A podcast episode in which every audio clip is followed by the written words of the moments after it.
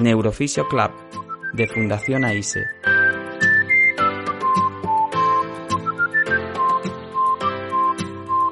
Con Yolanda Colodro.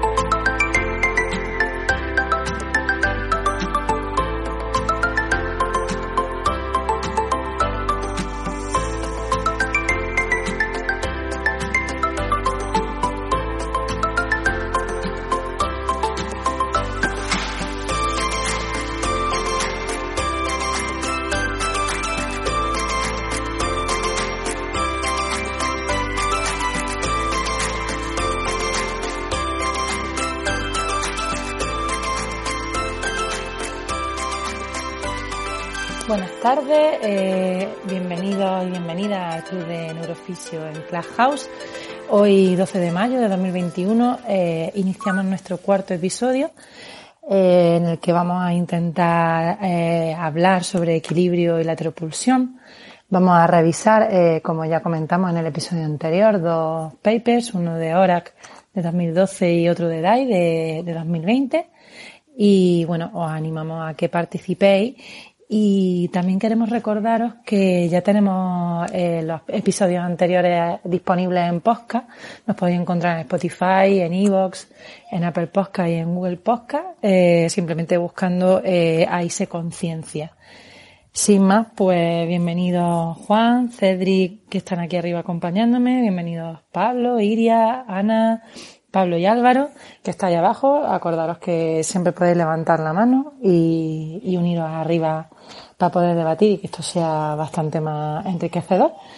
Y bueno, pues la idea de esta tarde, como ya hemos comentado, es que vamos a hablar sobre equilibrio y control postural y nos dedicaremos un poco más eh, cercanamente al concepto de la teropulsión eh, lo vamos a hacer entre esta tarde y seguramente algunos episodios más, porque eh, son dos artículos bastante completos y de hecho el de ahora pues un compendio bastante eh, completo sobre equilibrio y control postural que os animamos a que busquéis y, y que reviséis. Y bueno, vamos a empezar a hablar sobre conceptos más básico, vamos a seguir un poco la estructura del artículo por si alguien nos apetece tenerlo a mano. Y bueno, pues la primera idea que se nos viene a la cabeza cuando, cuando vemos el artículo, ¿no? Y vemos su nombre, que, es orientación postural y, equilibrio, es esa primera división, esa primera división entre eh, lo que es la orientación de la postura y lo que es el equilibrio postural. Y precisamente el artículo comienza así, comienza haciendo una distinción entre cómo el sistema de control postural eh, tiene dos metas funcionales eh, bien divididas. Una de ellas es la orientación postural y la otra eh, los autores la denominan equilibrio postural. Y bueno, la definición, y si queréis podemos abrir un poco el debate que puede aportar esto en clínica, es pues precisamente el en que la orientación postural se describe como la capacidad que tiene el sistema de controlar la posición relativa entre los propios miembros, unos miembros con respecto a los otros, o los propios miembros eh, con respecto al entorno que nos rodea, es decir, eh, lo que en general siempre se habían llamado como reacciones de enderezamiento y de, y de sostén, ¿no? En, en, el, la fisioterapia, la neurofisioterapia clásica. Sin embargo, contrapone este concepto al concepto de equilibrio postural, eh, en el que ya no el sistema no se dedica a, a, controlar los miembros con respecto a la posición de la gravedad o a la posición del resto de miembros, sino que eh, se dedica a mantener todo el cuerpo en una posición deseada eh, pero tanto en la estática como en la propia dinámica. Y eso es muy interesante porque quizá eh, en un primer momento eh, siempre se ha considerado el equilibrio o hemos tratado el equilibrio como algo muy estático. Entonces, Juan creo que está dándole el micro por si quieres aportar o quieres que empecemos a hablar sobre estos dos conceptos. Hola Yolanda, ya estoy oyendo a Vega por ahí dando guerra, así que... Ya viene, ya viene. ya viene, ya viene. Pues sí, yo, bueno, primero buenas tardes. Hoy estoy yo aquí en, no estoy de presentador, de modelo, hoy estoy de invitado, estrella. Así que, bueno, a mí me parece muy interesante la diferenciación entre la orientación postural y el equilibrio postural, pues porque al final rompe, como tú decías, la, esa diferenciación que siempre habíamos tenido entre la estática y la dinámica, como que la estática era postura y la dinámica era equilibrio, ¿no? Y, yo creo que desde el punto de vista de dinámica del sistema, em, pues eso eh, chirriaba mucho porque eh, al final no hay una división funcional, es decir, en cualquier tipo de tarea que nosotros llevamos a cabo, em, siempre hay que unir todos los procesos, ¿no? Entonces, eh, esa primera diferenciación entre orientación postural como eh, relaciones relativas entre miembros y el cuerpo y como equilibrio en el sentido de movimiento controlado, en el sentido de em, cómo mantenerse en una posición en relación ya al propio movimiento en el entorno, pues yo creo que eso es, muy interesante.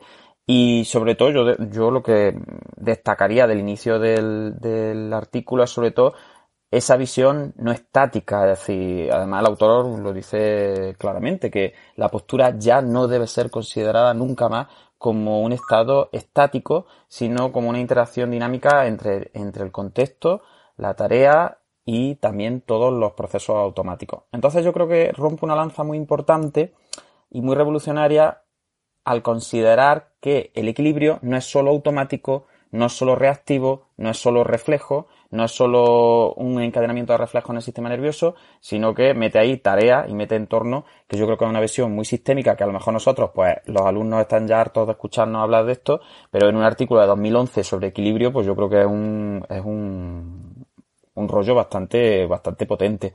Entonces, pues, yo volvería a repetir, ya te digo, esa, esa diferenciación entre eh, orientación postural, en el sentido de como algo más egocéntrico, como algo más relacionando los segmentos con el tronco y con, con las distintas partes del cuerpo, y luego el equilibrio postural, y dentro de ese equilibrio las dos componentes. Una componente estática, en el sentido de mantenerse en una posición que tú quieres, y una, eh, un equilibrio más dinámico, que ya es como dejarse caer o dejarse mover de una forma controlada. Entonces, yo creo que, que esa, esa primera diferenciación, yo creo que hay que hay que manejarla juntos si queremos profundizar luego en, el, en los artículos, tanto en el de horas como en el de DAI, pues porque todo el rato están usando esa nomenclatura, orientación postural y equilibrio postural con, luego con esas dos componentes. No sé si Cedric quiere aportar algo.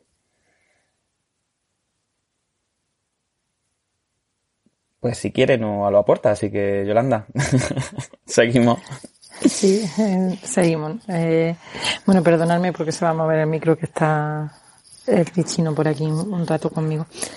Eh, sí, quizá es lo que tú dices, ¿no? Que a mí una de las cosas que más chula me ha parecido de, del artículo, y fíjate que estamos hablando de un artículo que tiene ya 10 años, que, que ya está casi considerado un clásico, ¿no? Ya está considerado casi un artículo antiguo. Eh, pero sí que me llama mucho la atención que pese a tener 10 años, que es prácticamente el tiempo que yo llevo dedicándome a la neuro, eh, hablar de conceptos que en muy raras ocasiones escuchamos en formaciones y escuchamos por ahí, ¿no? Que lo que tú dices, el tema de dinámica de sistema, que nosotros lo tenemos como más afianzado y que somos muy pesados con la sistémica eh, y quizá a mí lo que me gustaba cuando lo hablaba el otro día contigo, este artículo es pues que precisamente tiene ese enfoque sistémico que, que no ve en otros sitios, ¿no? Y, y me pareció muy curioso y me pareció muy chulo que, que se hable a lo largo del artículo pues de conceptos como grados de libertad, como sinergias, como estrategias. Eh, un artículo que, que sí que está escrito desde un punto de vista totalmente sistémico y a mí eh, personalmente la verdad es que me parece maravilloso ¿no? que, que en literatura científica ya vengan estos términos y se considere un artículo de referencia un artículo sobre sistémica del control postural. No sé si ahí queréis aportar vosotros también algo.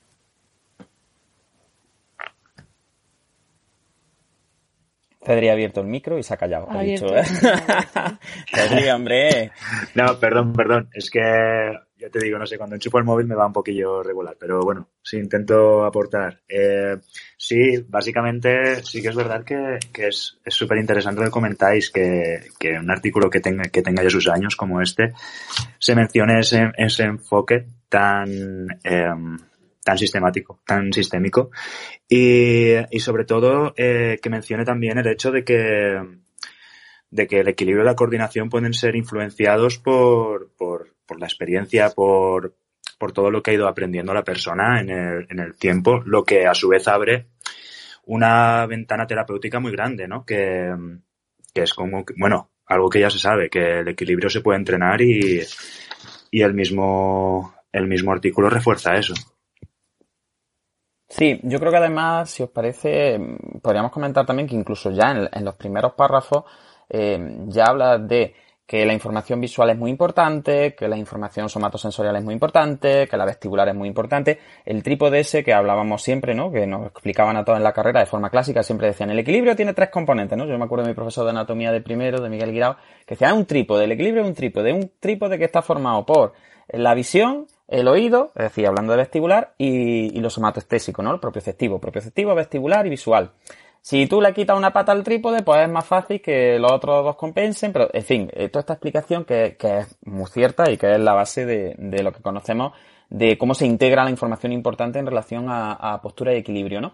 Pero fijaros que ya en el tercer párrafo ya habla de, muy bien, todo esto está muy bonito, pero incluimos, como dice Cedric, experiencia, incluimos aprendizaje, incluye ahí como de refilón, sin darle importancia, el input aferente esperado, es decir, ya está hablando de feed forward y está hablando de que tan importante es el, la información que tú estás recogiendo del entorno o recogiendo de los receptores vestibulares, que luego lo haremos en referencia a la cabeza y demás, que eso está muy bien, pero que mucho de lo que tiene el equilibrio no es reactivo, sino que es proactivo. Es decir, el equilibrio como que se anticipa de alguna manera a lo que tu sistema nervioso está esperando que ocurra. Y eso te lo tiene que dar la experiencia. Si no hay una experiencia, tú no puedes tener esa, eh, ese feed forward en el sentido de qué va a pasar y cuando no pasa lo que yo estoy esperando que pase, entonces pongo en marcha las reacciones de ajuste, ¿no? Y a mí eso me pareció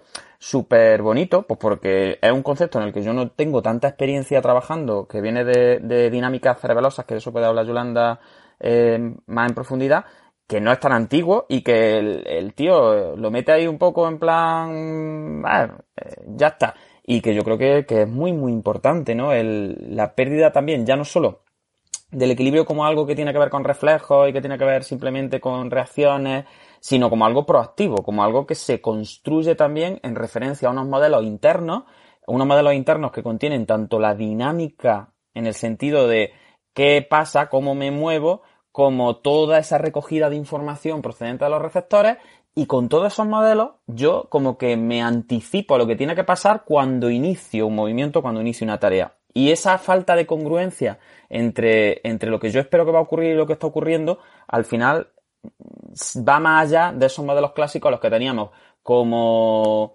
lo que decíamos, ¿no? Del movimiento imaginado y el movimiento real y yo comparo la ejecución con, el, con un esquema interno. No, ahora los esquemas internos son mucho más dinámicos y se van construyendo a la vez que, que, los estás utilizando y se van como corrigiendo a la misma vez que los estás utilizando y se van actualizando. Entonces, todo esto que nos contaban de que el equilibrio es una cosa como que se adquiere en un momento determinado y que es la médula y los reflejos y cuatro cosillas más, pues ahora lo veremos cuando profundicemos un poquillo más y hablemos de los gatos descerebrados y todo este tipo de cosas que también, que también entran aquí un poco, veremos que, que se actualiza mucho y a mí me parece, me parece súper interesante ese rollo, el rollo de, no, no, el equilibrio no solo es reactivo, es que es proactivo también. Y eso yo creo que es una revolución desde el punto de vista terapéutico, como decía Fedri.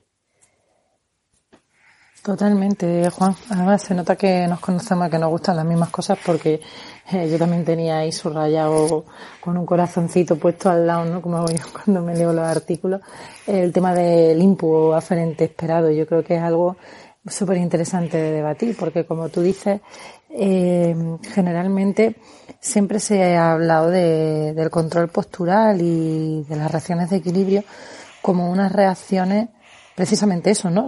Como reacciones, pero no como proacciones. Y sin embargo, luego eh, sí que es verdad que cuando en clínica, ¿no? O en ciertas formaciones eh, ya te hablaban del equilibrio, siempre aparecía esa esa palabra, esas reacciones anticipatorias clásicas, eh, en las que tú decías, vale, sí, el sistema se prepara para el desequilibrio, eh, prepara unas reacciones eh, y prepara una, un control postural previo al movimiento, eh, pero luego eso no, no se metía tanto en, en el concepto equilibrio, no de una forma tan sistemática. Y yo creo que es muy interesante, creo que, que el darle ese papel a, a la anticipación, sobre todo eh, después de, como tú dices, eh, actualizarnos en modelos de forward cerebeloso, en modelos internos de cerebelo, pues que si os interesa podemos desarrollar un poco también aquí. Al final, eh, cuando lees lo que estos autores teorizan sobre la anticipación y sobre ese control del input aferente esperado y sobre esa creación de modelos internos eh, de gravización ¿no? y de, control de la postura con respecto a, a, la gravedad y a dónde está el horizonte y a dónde está eh, la estabilización de la mirada, eh, pues cuando comparáis esos eh, esquemas, eh, no son tan distintos a los esquemas de, de, procesamiento cerebeloso y a los esquemas de modelos internos cerebelosos pues de los que hablamos hace poco eh, con, con, los alumnos o de los que hablé yo también en, en el ciclo de AISE Conciencia, ¿no? Cuando, cuando hablábamos de cerebelo. Así que no sé si os parece interesante entrar ahí y profundizar o si queréis que vayamos un poco más sobre el propio artículo. Pues mira, yo creo que, mm, que podemos hacer un poco las dos cosas porque, en fin, si estamos oyendo a tu hija ahí mm, contigo, que parece que estoy yo, me relaja mucho el sonido en realidad, ¿eh? estoy aquí que me estoy quedando dormido. pues podemos hacer lo que queráis al final. Eh, yo lo que sí quería puntualizar un poco es cómo a mí también me explicaron las reacciones, las APAS famosas, ¿no? Las reacciones anticipatorias posturales, pero al final el esquema que nosotros teníamos de las reacciones posturales anticipatorias no dejaba de ser también un esquema plenamente jerarquista. Me explico un poco. Eh, cuando a mí me hablaban de las reacciones posturales anticipatorias, siempre era el rollo de, bueno, cuando el tronco se va hacia adelante, se aprieta no sé qué músculo, ¿no? O los centros de masa van hacia, hacia no sé dónde. Cuando tú activas la mano para llevarla no sé dónde, antes de que se active la mano, se activa la escápula, ¿no? Y eso eran, pues, las reacciones anticipatorias que todos nos han explicado un poco. Pero al final, ese tipo de reacciones posturales anticipatorias no dejaban de ser también como lineales. Eran como reacciones de que al final era como, ¿no? Habéis fijado que cuando vais a mover la mano, primero apretáis la escápula, ¿no? Y eso era como muy revolucionario. Pero en este artículo realmente lo que se da es una vuelta de tuerca mucho más potente, porque lo que dice es, no es que haya reacciones biomecánicas que van delante de otras porque tienen que ir, porque tú tienes que sujetar la escápula para poder mover el brazo. No, es que en el momento en el que tú ya vas a lanzar el esquema de movimiento, directamente decir, de una forma como eh, anterior incluso al lanzamiento del esquema y a que el primer músculo se ponga en marcha, tú ya tienes como un modelo anticipado de lo que tiene que ocurrir si todo va como siempre ha ido cuando tú has estado practicando esto. Y entonces eso se combina a la vez con los mecanismos reflejos automáticos abajo. Entonces, a mí me parece maravillosa como esa, esa unión entre eh, lo que llaman aquí constraints, que es como, eh, no es ya decir que biomecánicamente estamos preparados de una forma y que eso va contra el equilibrio, sino darle esa vuelta de tuerca y decir, no, no, es que el sistema nervioso aprovecha incluso la, es que no me sale la palabra en español, las constraints de, biomecánica, es decir, hasta eh, la propia rigidez muscular, hasta la propia disposición ligamentaria, hasta decir, utiliza incluso la rigidez que, le, que tiene el propio sistema musculoesquelético para disminuir. Sí, restricciones, efectivamente, gracias. Pues esas restricciones las aprovecha también. O sea, fíjate qué maravilla. Es como, no es ya que nuestro sistema sea maravilloso y que la escápula se mueva antes que la mano y que no sé cuánto. No, no, es que eh, ya antes incluso de que se inicie ese movimiento, esa APA, esa reacción postural anticipatoria, que es más biomecánica y que para mí entraría más en el control postural, más que en el control de equilibrio, por eso, por eso lo podríamos discutir también, eh, ya hay modelos internos que están funcionando ahí con anticipación de la aferencia que yo tengo que sentir, porque esto ya lo he hecho antes, porque mi sistema ya está acostumbrado a que las sincronías funcionen de esta, de esta forma determinada. Y yo creo que eso es maravilloso. Y luego el concepto, y ahora lo vemos si queréis un poquillo, biomecánico, mm, si entramos en los centros de masa, en, en, en las fuerzas y más que, que los autores desarrollan, pero ese concepto de, no, no, es que yo voy a aprovechar hasta eh, lo duro que esté un músculo o cómo de torcida esté una articulación o cómo están colocados los ligamentos para equilibrarme y para mantener la postura, es que a mí eso me parece maravilloso porque va en contra un poco de todo el evolucionismo raruno este de si hasta que tú no tengas no sé qué cosa torsionada o hasta que tú no tengas no sé qué historia. No, no, es decir, el equilibrio y la postura nacen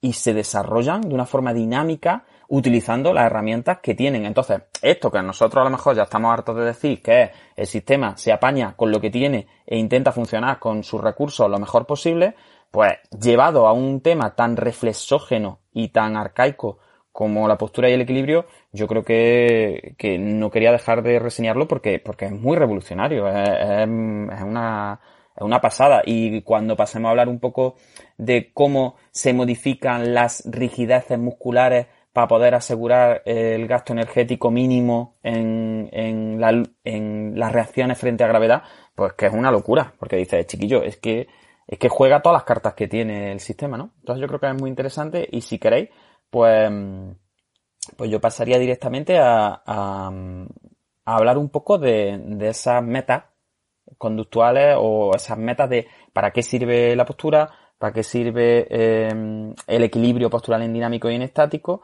y entraría ya directamente para hablar a lo mejor de algunos principios de, pues, del centro de masa y de las diferenciaciones tan interesantes que hace con respecto a otros conceptos que normalmente se confunden también mucho como, como estas reacciones anticipatorias y, y el feed forward. No sé qué os parece, Cedric, Mode, los que estáis abajo, si queréis subir alguno.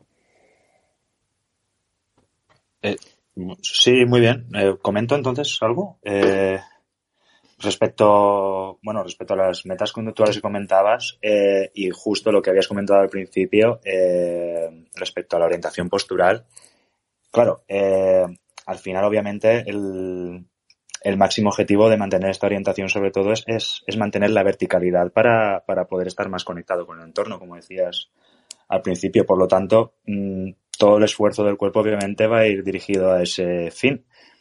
Y de ahí también conecto un poco con lo que comentabas antes de, de todas las otras estrategias que desarrolla por tal de, de, obviamente, como esto lo tenemos que hacer continuado en el tiempo, tenemos que buscar la forma más, más eficiente de hacerlo, ¿no? Sí, además, eh, bueno, Yolanda, mira, eh, habla tú un poquillo, anda, perdón, yo, yo. Sí. No, no, al revés, al revés, habla tú. Sí, eh, como comenta Cedric, sí que es muy interesante, ¿no? Como el sistema al final pone todo el énfasis en, en una meta muy clara, que es mantenerse en la vertical eh, para mantenerse conectado con el entorno y su premisa máxima es mantener estable la, la mirada. Y a mí otra cosa que me llama mucho la atención de este artículo porque quizás un tema menos trillado es mantener la estabilidad también de, de, los vestíbulos, ¿no? Porque al final el sistema vestibular es un sistema eh, muy delicado y, que genera mmm, muchas dificultades y genera mucha patología cuando está todo el rato informando. Es decir, el sistema vestibular da una información preciosa sobre qué posición tiene la cabeza y sobre qué aceleraciones sufre, pero esa información es tan valiosa que es muy, eh, muy estimada por el sistema nervioso. Entonces, cuando recibimos mucha información, al final el sistema eh, cae, ¿no? Y, se pone malo, empieza a, ver pues, los típicos vértigos o empieza a haber problemas eh, de, eh, orientación postural que luego podemos ir eh, analizando. Y me pareció muy interesante esa, esa doble vinculación que podemos hablar también si, si os interesa. Y añadir eh, así un poco como, eh, como puntilla, ¿no? Lo que estaba diciendo Juan sobre el input esperado, porque creo que algo que es importante remarcar es que el input esperado que, que maneja el sistema nervioso ni siquiera un input de, qué movimiento espero, sino que es un input sensitivo y sensorial. Eh, estos autores ya lo remarcan y, eso luego en los modelos de, eh, de procesamiento cerebeloso se vuelve a remarcar mucho y es algo que a mí me parece muy interesante. Y es que el sistema nervioso eh, no entiende eh, de otra cosa que qué percibe del entorno y qué percibe de su propio cuerpo y con eso es con lo que tiene que construir su propia identidad, su propio eje, cuando ahora hablemos un poquito de la orientación postural y con eso tiene que construir también esa diferenciación ¿no? y esa incoherencia entre qué es lo que estaba esperando y qué es lo que recibe, pero siempre en términos de, de información sensorial, que creo que es algo que, es importante que, remarquemos eh, y que dice mucho en clínica, porque al final quizás los terapeutas pecamos mucho de, dar mucha información de tipo verbal, una información eh, muy consciente y, y, muy en, fíjate qué movimiento estás haciendo, mira cómo se mueve la mano o mira cómo estás colocado frente a un espejo y precisamente ese tipo de input es el que menos entiende el sistema nervioso. Quizá eh, en este punto eh, podríamos sacar claves terapéuticas en cuanto a qué tipo de aferencia prefiere el sistema nervioso cuando está manejando. Uy, Yolanda, has muteado. Sí, eh, mm, mm, eh, es verdad. Estaba justo dejando. Em, eh, lo que os digo, que, que, creo que ahí podríamos, si os parece, pues empezar a, sacar algunas claves para la terapia, ¿no? Porque como al final pues estamos en el club de neurofisio y a nosotros nos gusta divagar mucho sobre neurociencia, pero nos gusta para llevárnoslo a clínica, pues creo que ahí podríamos tener una de las primeras premisas ¿no? de, trabajo y es que el sistema nervioso funciona para mantener el equilibrio en cuanto a eh, mantener la estabilidad de la mirada y del sistema vestibular y que precisamente esa información sensitiva y sensorial es la que nos va a ayudar a generar esos modelos internos de verticalidad, de eje y de gravización, con lo cual eh, en terapia, eh, si queremos trabajar en estos términos, deberíamos olvidarnos un poco de, de ser tan eh, pesados, ¿no? A veces que todos pecamos un poco de pesado, dando información visual en espejo o, información eh, más oral al paciente y empezar a cargar y a enriquecer el sistema sensorial y empezar a cargar de información más sensorial y más vestibular y más de movimiento en este en estos parámetros al sistema nervioso. No sé los demás si, si lo veis así o, o si queréis añadir algo que os parezca interesante de cara al La Yolanda se mutea de vez en cuando. Cuando va a terminar, mutea, como diciendo, hala. Pues. Mm, Yo para dejaros paso, para dejaros, paso, Y que no se escuche Bueno, pues le damos la bienvenida también a Modé y a Manuel, que han subido ahí, están, han aparecido de repente, por si por si quieren aportar algo. Eh, a mí me parece muy interesante lo que dice Yolanda. Además, el, el artículo también me ha servido como para quitarle importancia también a la visión. Porque, claro, durante todo el trabajo eh, hace mucha referencia constantemente a la retina y al vestibular, a la retina y al vestibular, ¿no? Y, luego veremos que, que algunos de los planos más interesantes que usa en el análisis de, cómo se regulan las reacciones, pues siempre tienen en cuenta al ojo y, al vestibular. Sin embargo, eh, yo leyendo, conforme he ido leyendo el trabajo, me acordaba mucho de un autor que no, ahora mismo solo me acuerdo de sus palabras, pero no me acuerdo de su nombre, que es un, es un defecto que me, suele pasar bastante, que me quedo los nombres, no, no se me quedan. Que decía que una persona con una ausencia total de visión tiene unas reacciones posturales y de equilibrio muchísimo mejores que una persona con ausencia total de vestibular, ¿no? Era como, como una, una historia así de decir, sí, todo es importante, pero es verdad que la gente, mm, pues yo qué sé, está ciega y, y, una persona, aunque esté ciega, pues tiene unas reacciones de equilibrio y unas reacciones posturales bastante buenas, no, no, tiene por qué tener tanto problema. Sin embargo, cuando en vez de tener una afectación visual, tú tienes una afectación vestibular, la visión puede ir estupendamente, la somatostexia puede estar estupendamente, pero el vestibular es como que, vestibular rules, ¿no? Es como que es el, el, tío duro. Entonces yo eso me ha parecido también muy guay de cara también a, a implicaciones terapéuticas. Recojo un poco lo que tú comentabas de eh, que no sirve de mucho trabajar en, en explícito, eh, en verbal, eh, este tipo de reacciones, pues porque evidentemente eh, todo lo que da a entender en los autores a lo largo del trabajo es que bueno, que a la corteza de esto, pues se entera lo que se tiene que enterar, que es lo justo, y que el yo de todo esto, lo que se tiene que enterar es lo justo, y que el tema está mucho más en estructuras que van más en automático. Y sobre todo en estructuras que dependen mucho más de eh, factores contextuales y de posición. Pero yo, junto a la primera reseña, el primer tip gordo, que sería no trabajéis en explícito equilibrio y postura, o si queréis ya, adoptando un poco el, la nomenclatura nueva ¿no? de, este, de este artículo, no trabajéis en estático, eh, perdonad, no trabajéis en, en, explícito ni la orientación ni el equilibrio postural, ¿no? Si queremos ya ir como acostumbrándonos.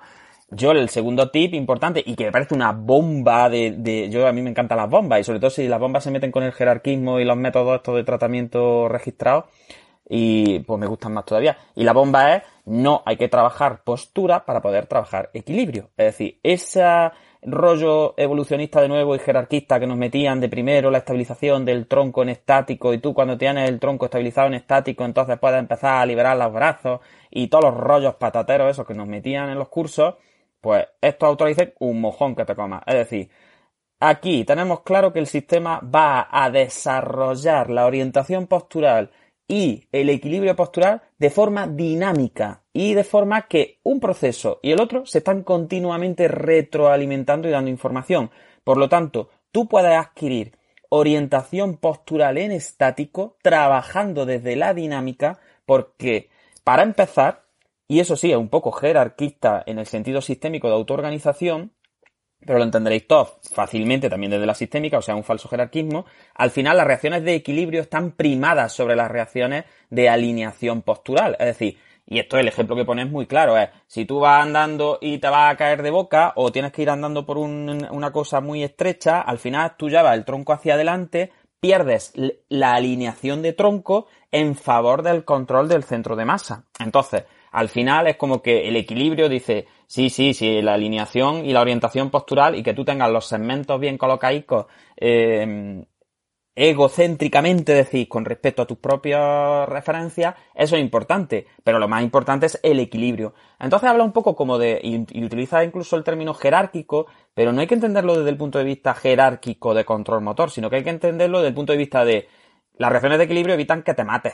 Entonces, como evitan que te mates, son más importantes y pueden poner a trabajar para ella a las reacciones posturales en estático. Porque al final eh, son, van más a conatus, van más a, mm, el equilibrio al final eh, entra a, jugar cuando eh, hay más inestabilidad, cuando el sistema está sometido o necesita un mayor control de grados de libertad.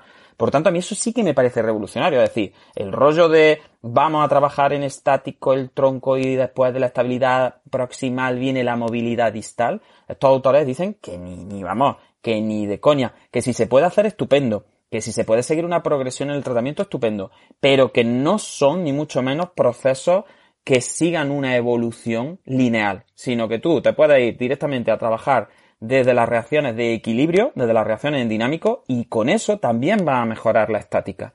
Y eso, vamos, mm, no sé vosotros lo que habréis estudiado y quién os habrá enseñado, pero a mí eso no me lo contó nadie. A mí lo que me contaron era que tú primero ponías al paciente en una sedestación elevada y cuando ya tenía la sedestación elevada, más o menos conseguía con el apoyo de brazos, entonces pues que empezara a quitarle peso a un brazo y que empezara a estabilizar desde la estabilización de tronco y que la prioridad era tronco, tronco, alineación, alineación, alineación, postura, alineación y postura y alineación y la madre que los parió. Entonces, para mí supone como es muy refrescante y me quita como mucho peso, aunque yo nunca he tenido mucho peso porque la intuición y lo que he leído siempre era que, que esto no funcionaba así, pero, pero creo que, que junto a lo de no trabajéis en explícito, el no hace falta ir desde la postura del equilibrio, sino que todo está interrelacionado y se puede trabajar, yo creo que sería el segundo gran tip terapéutico que yo aportaría. Claramente, es un concepto muy dinámico y, muy intercambiable entre lo que viene siendo la orientación de la postura y el, y el equilibrio postural, ¿no? Es una, una dinámica entre ambos en las que, eh, pues cuando sigues leyendo y ves cuáles son las metas del equilibrio postural, al final ves que eh, es pues controlar la posición y la velocidad del tronco en el espacio, ¿no? Es eh, exactamente eh, lo que estábamos hablando anteriormente, pero con un componente más dinámico, un componente más, más de movimiento. Y bueno, al final lo que tú dices, eh, son intercambiables, eh, la, la forma de, de, organizarse el sistema postural para controlar uno y otro, pues viene siendo prácticamente el mismo, son las mismas áreas, eh, ¿no? Las mismas áreas del sistema nervioso las que se encargan eh, de controlarlo. Y algo que a mí me interesó también mucho de, de cuando empieza a hablar un poquito de, de áreas de control es que eh, esta distribución en el sistema nervioso eh, está como eh, es dependiente ¿no? de, de, la tarea y del contexto también. Es como que se distribuye el control de la postura y de y del equilibrio, de la orientación postural y del equilibrio postural eh, se distribuyen según la tarea y el, y el, contexto también. Es una visión totalmente revolucionaria, ¿no? Muy poco acorde a lo que estamos acostumbrados a, leer y a, y a, estudiar, ¿no? Como tú dices, mucho más jerárquico en cuanto a eh, ciertos centros son los que tienen el control, pero son otros los que hacen las reacciones automáticas, pero son otros los que se encargan de los reflejos y parece que, que no, que al final todo es un trabajo en red y que ese trabajo en red eh, está distribuido más bien dependiente de, de, cuál es el contexto y cuál es la tarea a solucionar, ¿no? Y ahora cuando, cuando vayamos avanzando y hablemos de estrategia, pues es muy interesante cómo eh, una misma estrategia eh, puede lanzarse de una forma completamente distinta o puede solucionar tareas completamente distintas y al revés, tareas que en un principio pueden ser muy similares, ves que el sistema adopta estrategias totalmente distintas y volvemos a lo que tú comentabas, Juan, a cómo eh, dentro de, de, las metas funcionales que tiene ese, ese control eh, del equilibrio, ¿no? Esa orientación postural y ese equilibrio postural otra vez, eh, pues cuando, cuando los autores hablan del término postura, como un término mucho más general que, eh, que el que estamos acostumbrados, pues le dan como distintas metas o distintos, eh, distintas cosas que coordinar ¿no? al sistema nervioso. Una de ellas, pues, es, como hemos estado hablando, mantener el centro de, masa o el centro de gravedad eh, dentro de un ambiente que, que contiene a la propia gravedad, ¿no?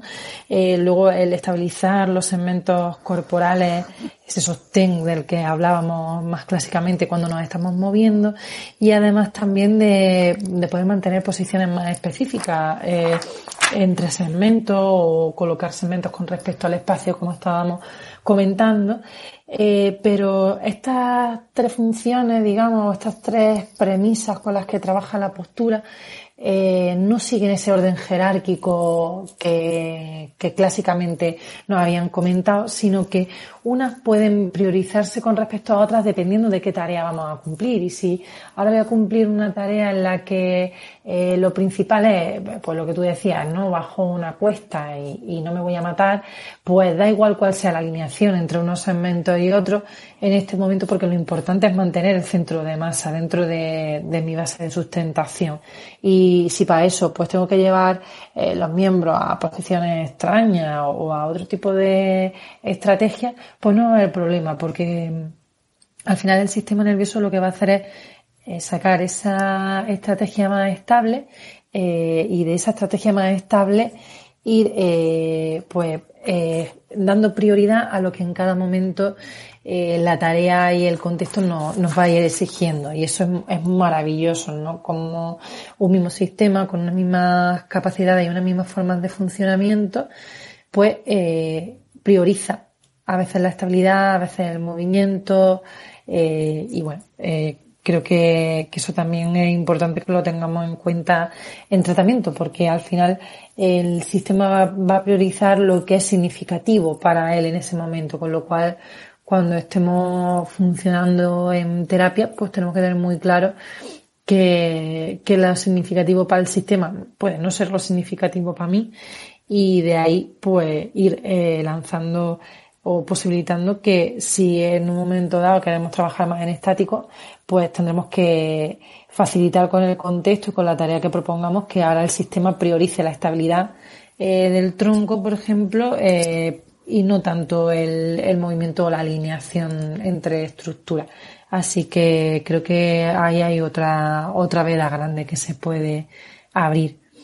Si seguimos avanzando sobre lo que comenta, el artículo, creo que otra cosa, bueno, creo, otra cosa que me llamó a mí bastante la, atención, eh, que sí que la suelo comentar yo bastante eh, con los alumnos cuando hablamos de equilibrio y que creo que es algo que mm, podemos también analizar de cara al trabajo clínico, es cómo eh, esa, esa, estabilización que, prioriza el sistema nervioso va a ir en contra de dos grandes tipos de fuerzas. En un primer momento, fuerzas que son más externas, que son las clásicas que hemos usado siempre para el trabajo de equilibrio, de, vale, pues te pongo en un bosu y haces eh, equilibrio o te empujo o tal.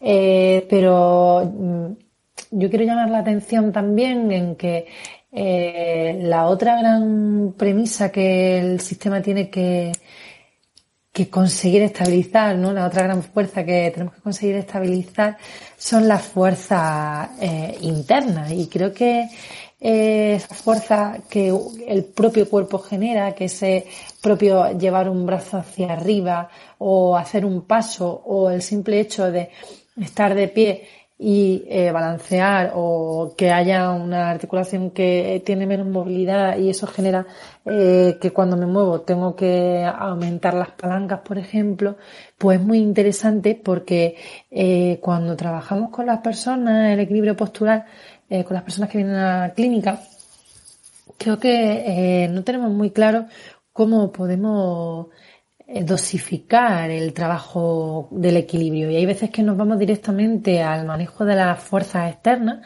que son fuerzas mucho más complejas de manejar para el sistema porque generalmente no puede generar esa anticipación de la que estábamos hablando hace un rato. El sistema nervioso no es capaz de anticipar o tiene más dificultad en anticipar eh, cómo se va a desequilibrar cuando se sube a un bosu o cómo se va a desequilibrar cuando el fisioterapeuta de turno te pega un, un empujón. Sin embargo, el control del propio desequilibrio cuando uno se está moviendo eh, sí que sirve mucho más para actualizar esos modelos internos de los que hemos estado hablando, de los que podemos profundizar y sirve mucho más para que el sistema lleve como un paso ganado a la hora de, generar las reacciones posturales. Entonces, eh, si hablamos de otra vez de, pequeños tips, eh, al final en neuro no podemos dar recetas, pero sí podemos dar como pequeñas claves, pues quizá otra clave interesante sería el poder regular eh, qué tipo de fuerza generamos en el paciente a la hora de trabajar su equilibrio, ¿no? Y podríamos hacer como una dosificación en el que en un primer momento o de una forma eh, que requiere menor cantidad de grados de libertad y de ahí podemos ir avanzando, estaría el trabajo eh, de reacciones posturales, de equilibrio postural y de orientación postural cuando la persona se está moviendo y cuando es ella misma la que genera el desequilibrio, pues eh, principalmente o me estoy moviendo o eh, tengo que generar una fuerza contra un objeto, pero soy yo el que genera la fuerza, ¿no? El te lanzo, por ejemplo, yo, yo uso mucho en clínica los lanzamientos y los lanzamientos eh, con distintos pesos, porque al final eso hace que el propio manejo de, de ese cuerpo extraño a ti, pero que lo estás haciendo tú, de ese balón o de ese lastre, eh, te obliga a generar y actualizar el modelo interno Estoy en clase, postural. Sin embargo, esa, esa, exigencia es bastante menor que si el que te hace eh, el desequilibrio es una fuerza más externa, es por ejemplo el propio fisioterapeuta, ¿no? Y de ahí podríamos ir avanzando hacia fuerzas externas E incluso podríamos hablar de, tipos de superficie, como eh, podríamos hacer otro gradiente también muy interesante entre eh, superficies muy estables, eh, superficies que se hunden, superficies que eh, son reactivas, luego como por ejemplo la, cama elástica y luego eh, superficies que, que también eh, resbalan, ¿no? Esa típica superficie a la que nos enfrentamos a veces cuando vamos al campo, que no solo se hunde, sino que también puede en un momento moverse sobre, sobre sí misma. Y añadiría yo, después de haber revisado este artículo, eh, una nueva modalidad que sería la no superficie, ¿no? Como, como dicen los autores más adelante. El, por ejemplo, el la estabilización durante un salto, durante la ausencia de, del apoyo de los miembros en, en una superficie, porque eh, los mecanismos de regulación del control de cuello y, tronco, y si queréis eh, podemos eh, pegar un salto e irnos para allá o dejarlo para más tarde, eh, cambian mucho si hay una superficie, con qué tipo de superficie nos enfrentamos o si es un momento concreto en el que no estamos relacionándonos con una superficie. Así que con todo este tipo de información yo creo que podemos generar ¿no? otras nuevas ideas sobre cómo enfrentarnos a, a la persona que tiene un problema de equilibrio. Y con eso yo creo que eh, podríamos también cerrar esta parte de cuáles son las metas funcionales eh, más claras que tiene el sistema de control postural, ¿no? Esas metas de eh, control contra la gravedad, mantenernos en un sistema, en un ambiente que, que es gravitacional, el sostener los segmentos y mantenerlos alineados eh, mientras nos estamos moviendo y el poder mantener posiciones eh, deseadas y esas posiciones relativas de las que hablaba Juan al principio entre segmento y segmento. No sé si queréis añadir más algo de, este punto, los que estáis arriba, Manuel, Mode, Cedric, Juan. Bueno, pues yo añadiría, eh, me llama mucho la atención, aparte de lo que estás comentando, eh, el hecho de que los autores eh, nombran a gente que escribió ya en el 92, ¿no? Una de las referencias que hacen eh, pues son artículos escritos en los años 90 que dicen directamente, en relación un poco a lo que estábamos comentando, que uno de los problemas principales que tenemos en la investigación es que casi todos los artículos, como están muy influenciados por eh, las escuelas jerarquistas, al final se basan en cómo el, cómo la persona estabiliza el tronco mientras hace cosas. Entonces, pues el, el principal output de los estudios suele ser la estabilización del tronco que a ellos le dan mucha importancia también, evidentemente, y, lo podemos ir desarrollando ahora ya cuando hablamos de principios más biomecánicos, ¿no? Que yo creo que podríamos ya empezar a hablar de eso. Eh, pero es verdad que, que, mm, todo el rato lo que están comentando siempre es, por un lado, lo que, lo que ya hemos dicho de la alineación es importante, pero va a estar siempre al servicio de, de la dinámica.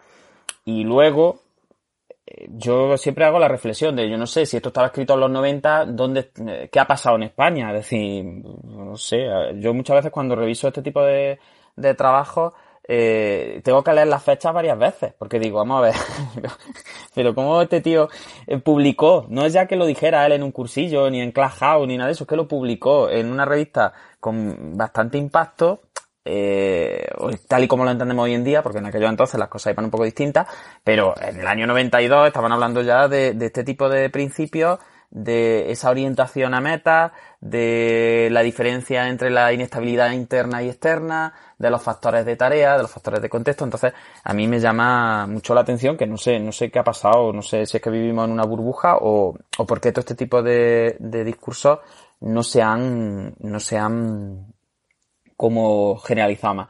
Y yo por dar otro tip, a lo mejor así, otra curiosidad terapéutica que a mí me ha despertado el análisis de algunos de los trabajos que hacen los autores, es como en, cuadrúpedos, pero luego lo podemos también hablar, sobre todo de cara a tratamiento, a, mí me encanta la cuadrupedia, ¿no? Y mira que me meto con los evolucionistas y con todos los de las terapias estas de los niños con el gateo y todo el rollo, pero yo trabajo mucho cuadrupedia con los, con los con la gente que viene al centro. Lo que pasa es que otra cosa que dijera yo que por trabajar la cuadrupedia los voy a hacer más listos, les voy a mejorar la coordinación bimanual o este tipo de cosas, ¿no? Pero, pero la cuadrupedia yo creo que sirve para bastantes cosas que no tienen por qué ser aumentar el coeficiente intelectual de los niños. Pero bueno, eso es otro, otro debate. Pero me llama mucho la atención cómo eh, cuando citan los estudios, y yo creo que, que a lo mejor a la audiencia le puede llamar la atención, porque yo no me lo había planteado tanto, cuando se producen reacciones de equilibrio eh, en relación a lo que comentaba Yolanda, de distintos tipos de apoyo, distintos tipos de, eh, incluso de bases de apoyo, ahora cuando hablemos de los principios biomecánicos, de, de anchos de base de apoyo, de eh, que la base esté como más inclinada o menos inclinada, o esté más inclinada hacia arriba o más inclinada hacia abajo.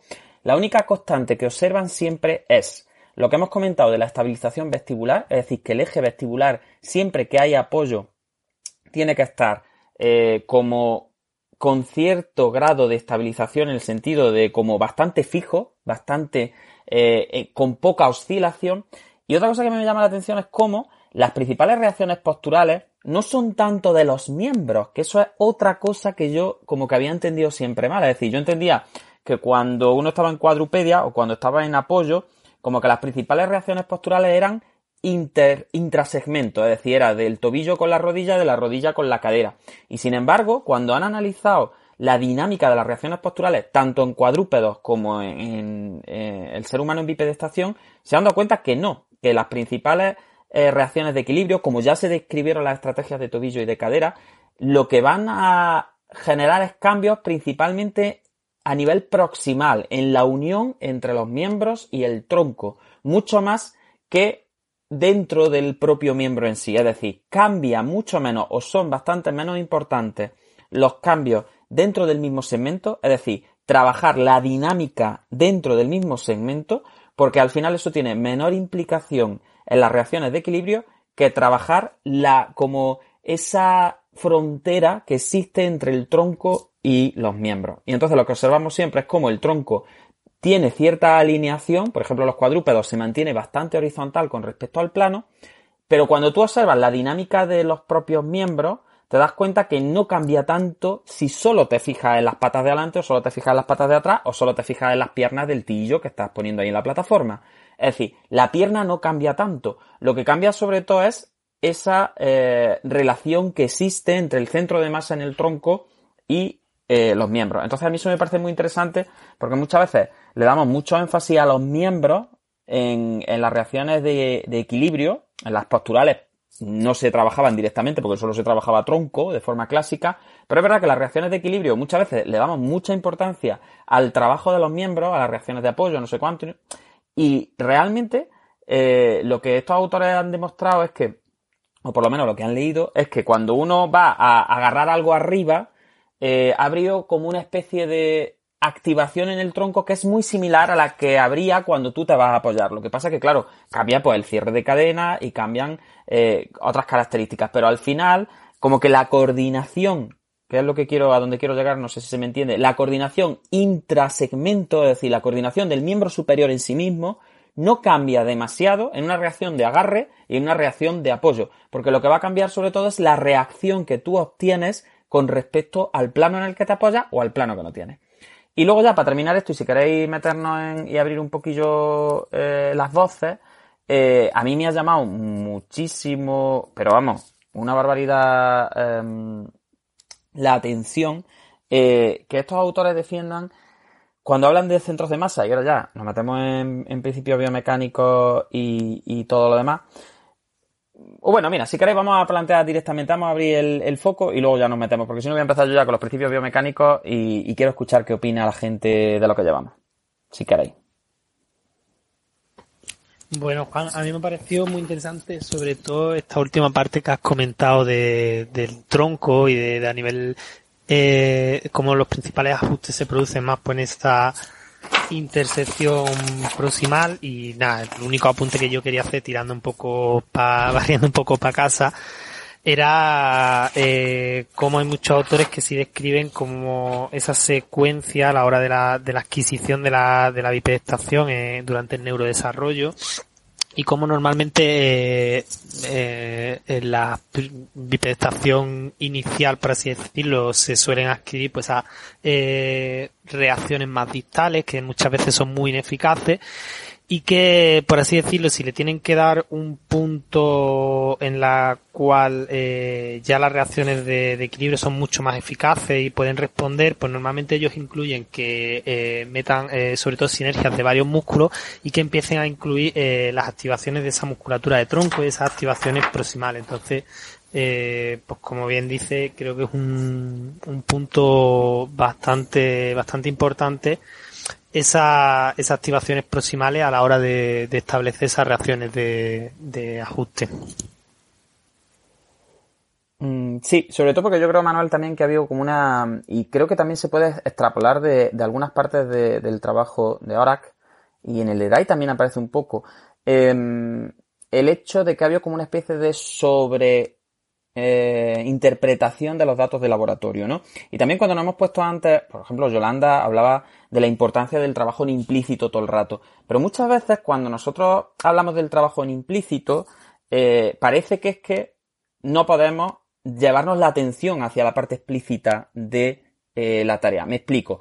Por ejemplo, yo recuerdo cuando a mí en el máster de neurofisioterapia, cuando yo era alumno, ¿no? Allá por el 2010, me llevaron y me montaron encima de un caballo a hacer hipoterapia, ¿no? Que, en fin, que era la primera vez que me montaba en un caballo. Pues podéis imaginar las reacciones posturales que me salían a mí ahí.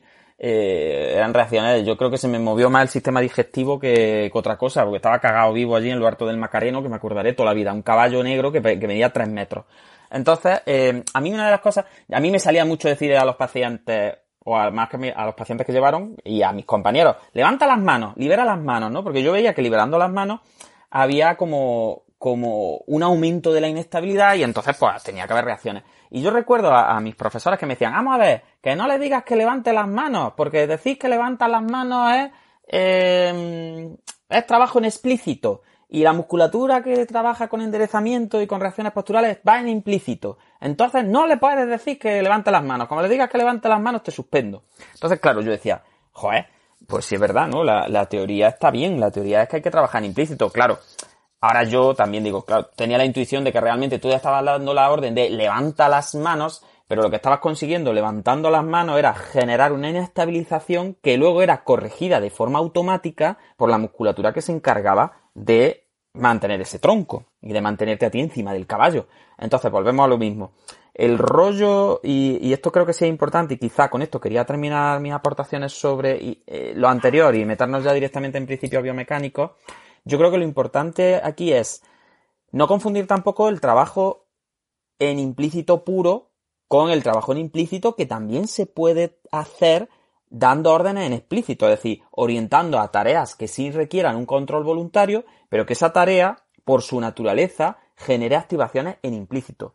Lo que quiero reseñar aquí y lo que hay ya bastante evidencia es la no importancia, por no decirlo de una forma un poco más burda, de trabajar directamente en explícito las propias reacciones posturales. Es decir, todo esto de la manita al pecho y empújame la manita para arriba y déjate llevar y no sé qué, no sé cuánto y te desplazo el esternón hacia adelante y te desplazo el esternón hacia detrás. No, no, mire usted, el esternón lo tiene que desplazar el paciente en automático. Ahora, para que el paciente eh, desplace el esternón en automático y equilibre ese centro de masa, tú quieres decirle que tire un dardo, que es una actividad muy explícita muy que requiere de un control atencional brutal, pues mejor si usted lo trabaja así, tirando un dardo y quitándole los apoyos y que la criatura tenga que estar pendiente de dar con el dardo en el centro de la diana. Perfecto, esa actividad explícita lleva acarreada una actividad implícita en esa musculatura que está trabajando las reacciones anticipatorias y las reacciones posturales. Por tanto, lo que yo sí querría que quedase muy claro es que ya conforme entendemos el equilibrio, lo que parece que no funciona es el trabajo en explícito, no el trabajo en explícito como tarea que me va a generar implícito, sino trabajo en explícito directo de las reacciones en tronco. Es decir, de mueve el esternón o baja las clavículas o lleva la escápula a no sé dónde. Aunque podamos utilizar luego todo ese tipo de trabajo en explícito también con lo que comentaba Manuel, ¿no? Eh, no es tanto que no trabajemos los miembros en, en distal, es, vale, el trabajo intrasegmento en miembro es útil siempre que ese trabajo de intersegmento sea la criaturica va gateando, levanta una mano y entonces al levantar la mano se cierra la base de apoyo, se tiene que desplazar el centro de masa hacia el lado del apoyo y entonces toda esa musculatura posterior tiene que trabajar en implícito estabilizando, mientras a lo mejor la criaturica va a coger una pelota roja y a lo mejor el coger la pelota roja es una tarea muy explícita y muy voluntaria, pero nosotros estamos utilizando esa tarea explícita y voluntaria para la activación postural. Pero nunca al revés, nunca primero te estabilizo el tronco en explícito y ahora te pongo a hacer otra tareita que depende de que tú mantengas el tronco en buena postura. No, no, no, no, no. Eso es lo que yo quiero que quede muy claro que a la luz de todo lo que yo he leído por lo menos y de la experiencia que tengo y de lo que parece que apunta la evidencia, eso se tiene que dejar de hacer directamente porque no reporta ningún beneficio y en muchos casos lo que genera son interferencias. Entonces yo sí hago aquí un poco de abuelo cebolleta, que soy quizá de los mayores que, están aquí arriba.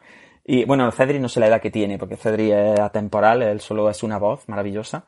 Eh, pero sí quería, antes de meternos a lo con principios más biomecánicos, hacer una referencia sobre lo implícito y explícito y contaros mis aventuras de, de cuando yo montaba caballo. Totalmente, Juan.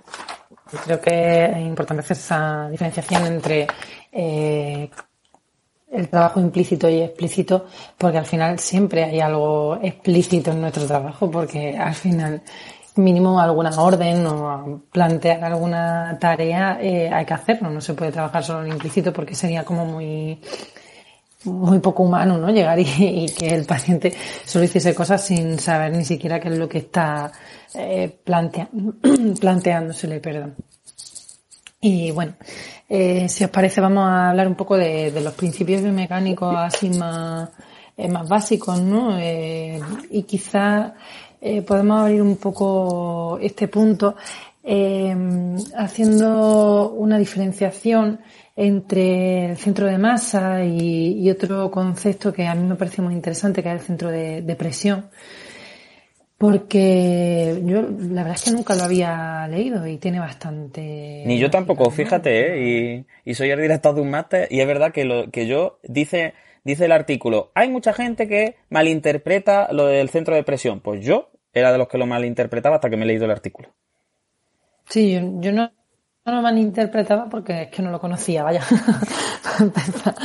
claro, pues yo fíjate, yo siempre pensaba, yo siempre hacía la, naturalización entre que el centro de presión al final era la proyección del centro de masa sobre, sobre el plano y que al final eh, esos centros de presión eran, estaban directamente relacionados con la localización, pero no lo veía como algo activo, reactivo y como algo que tenía que ver no ya directamente con dónde está colocado el centro de masa, ¿no? Entonces yo creo que si quieres, mm, profundiza por ahí porque no sé si al resto de gente le pasaría como a mí, pero yo, yo era de los que el artículo dice, algunos catetos por ahí eh, van contando que el centro de masa proyectado en el suelo tiene que ver con las presiones y ni mucho menos, ni mucho menos. Una cosa es dónde te apoyas y otra cosa es dónde está la proyección del centro de masa, ¿no?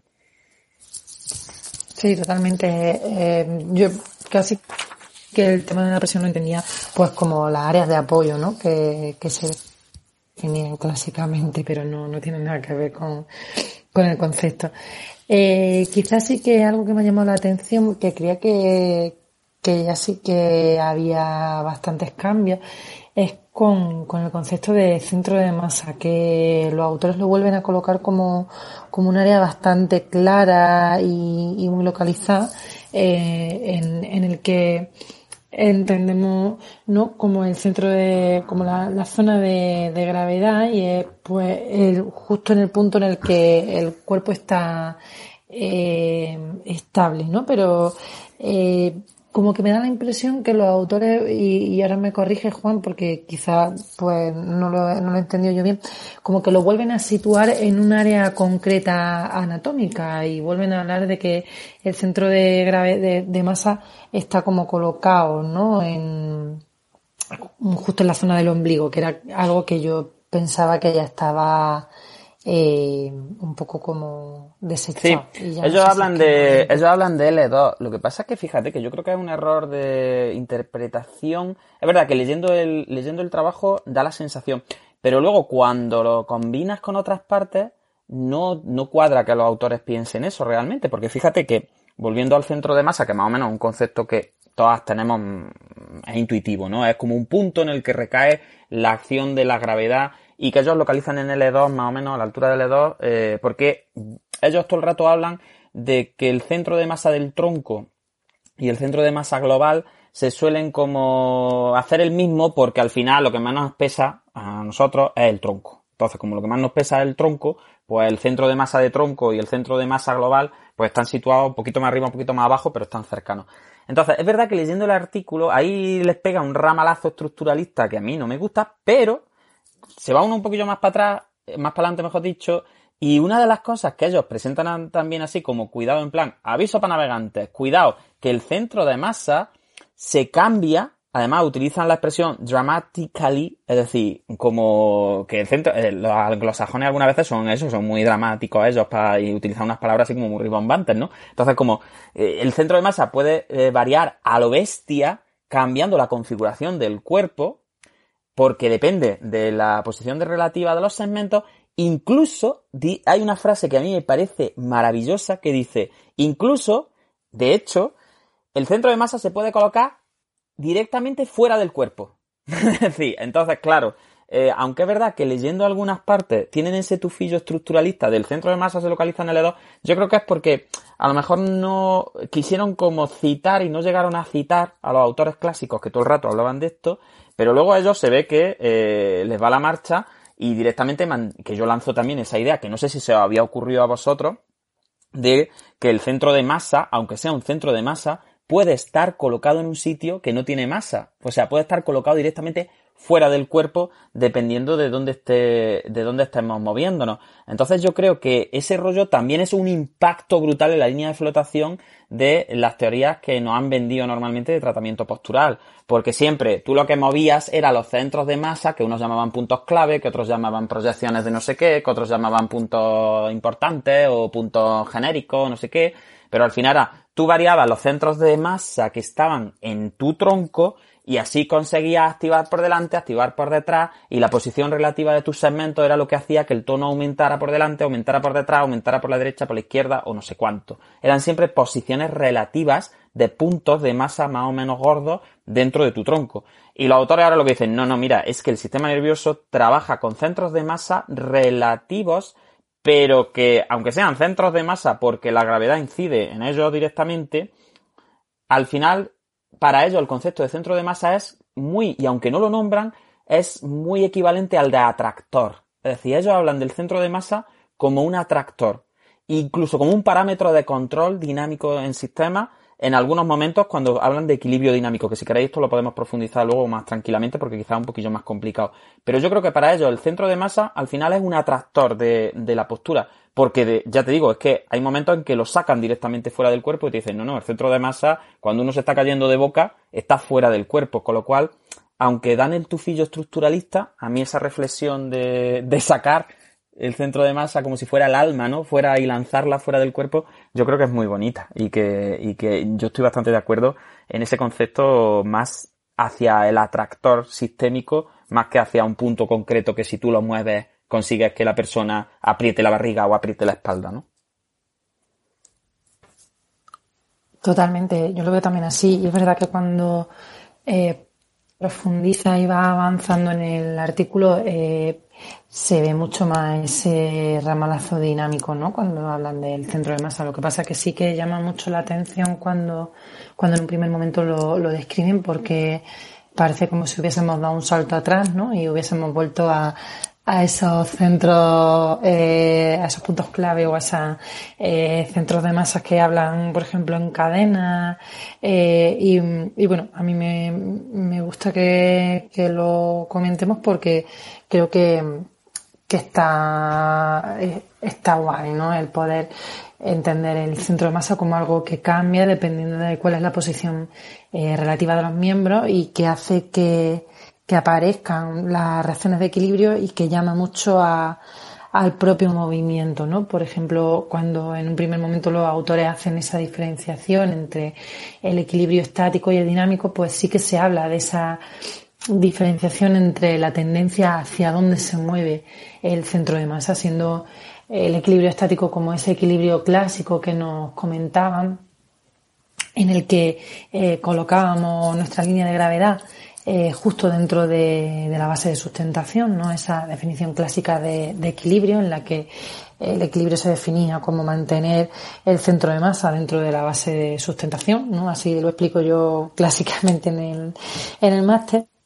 Pero eh, me gusta mucho la, el avance hacia el describir el equilibrio dinámico también, en el que es precisamente ese esa proyección del centro de masa fuera del cuerpo, como tú comentabas, ese mm, eh, sacar el centro de masa hacia adelante, el que por ejemplo nos hace caminar, ¿no? Y, ahora la reacción es justo al contrario, ya no es eh, el, mantener el centro de masa dentro de la base de sustentación, sino el llevar la base de sustentación detrás del centro de masa, el ir persiguiendo. De hecho, yo creo que, que, el artículo al final es una oda a, a que los pacientes se peguen bocazos. Porque es verdad que sí, sí, yo creo que, que no lo dice así realmente, pero ser un artículo de 2011, vuelvo a repetir, mm, es una oda directa a, a sacar el centro de masa fuera de la base de apoyo. Y eso es muy revolucionario también, ¿eh? Eso de sacar los centros de masa, porque acordaros que siempre en las reacciones posturales típicas había unas reacciones posturales, unas reacciones de enderezamiento que dependían de que el centro de masa no proyectara fuera de la base del cuerpo. Luego había unas reacciones de equilibrio en las que como que el centro de masa se iba en la proyección hacia afuera, pero nunca terminaba de irse como corriendo fuera de, la base de apoyo, ¿no? Era como que al final tú tenías que corregir la base de apoyo. Eh, en este caso, eh, los autores revisan varios, varios trabajos en los que directamente te dicen, eh, mira, es que trabajar en estático luego no tiene por qué tener grandes implicaciones en la dinámica y lo dejan también muy claro porque dicen es que cuando uno va caminando y en cualquier tipo de locomoción, como vivimos en un planeta con gravedad y como tenemos que aprovechar la gravedad, no tenemos que luchar contra ella, porque luchar contra la gravedad en un planeta con gravedad, como yo digo siempre, es de tonto y el sistema nervioso no, no está para eso. Eh, al final, en cualquier forma de locomoción, el centro de masa es muy raro que caiga en la base de sustentación. Entonces, fíjate, es que es muy chulo porque es como que sí, que está muy bien, que son, como decía Manuel antes, como prerequisitos, precursores del equilibrio dinámico, las reacciones posturales, pero que al final, como hablaban, por eso te digo que a mí me suena mucho al concepto de atractor y en este punto ya me suena mucho al concepto de parámetro de control en dinámica de sistema, al concepto de hay un factor que cuando varía mínimamente, la reconfiguración de todo el sistema genera un modo de funcionamiento que es totalmente nuevo y que no es una evolución del anterior.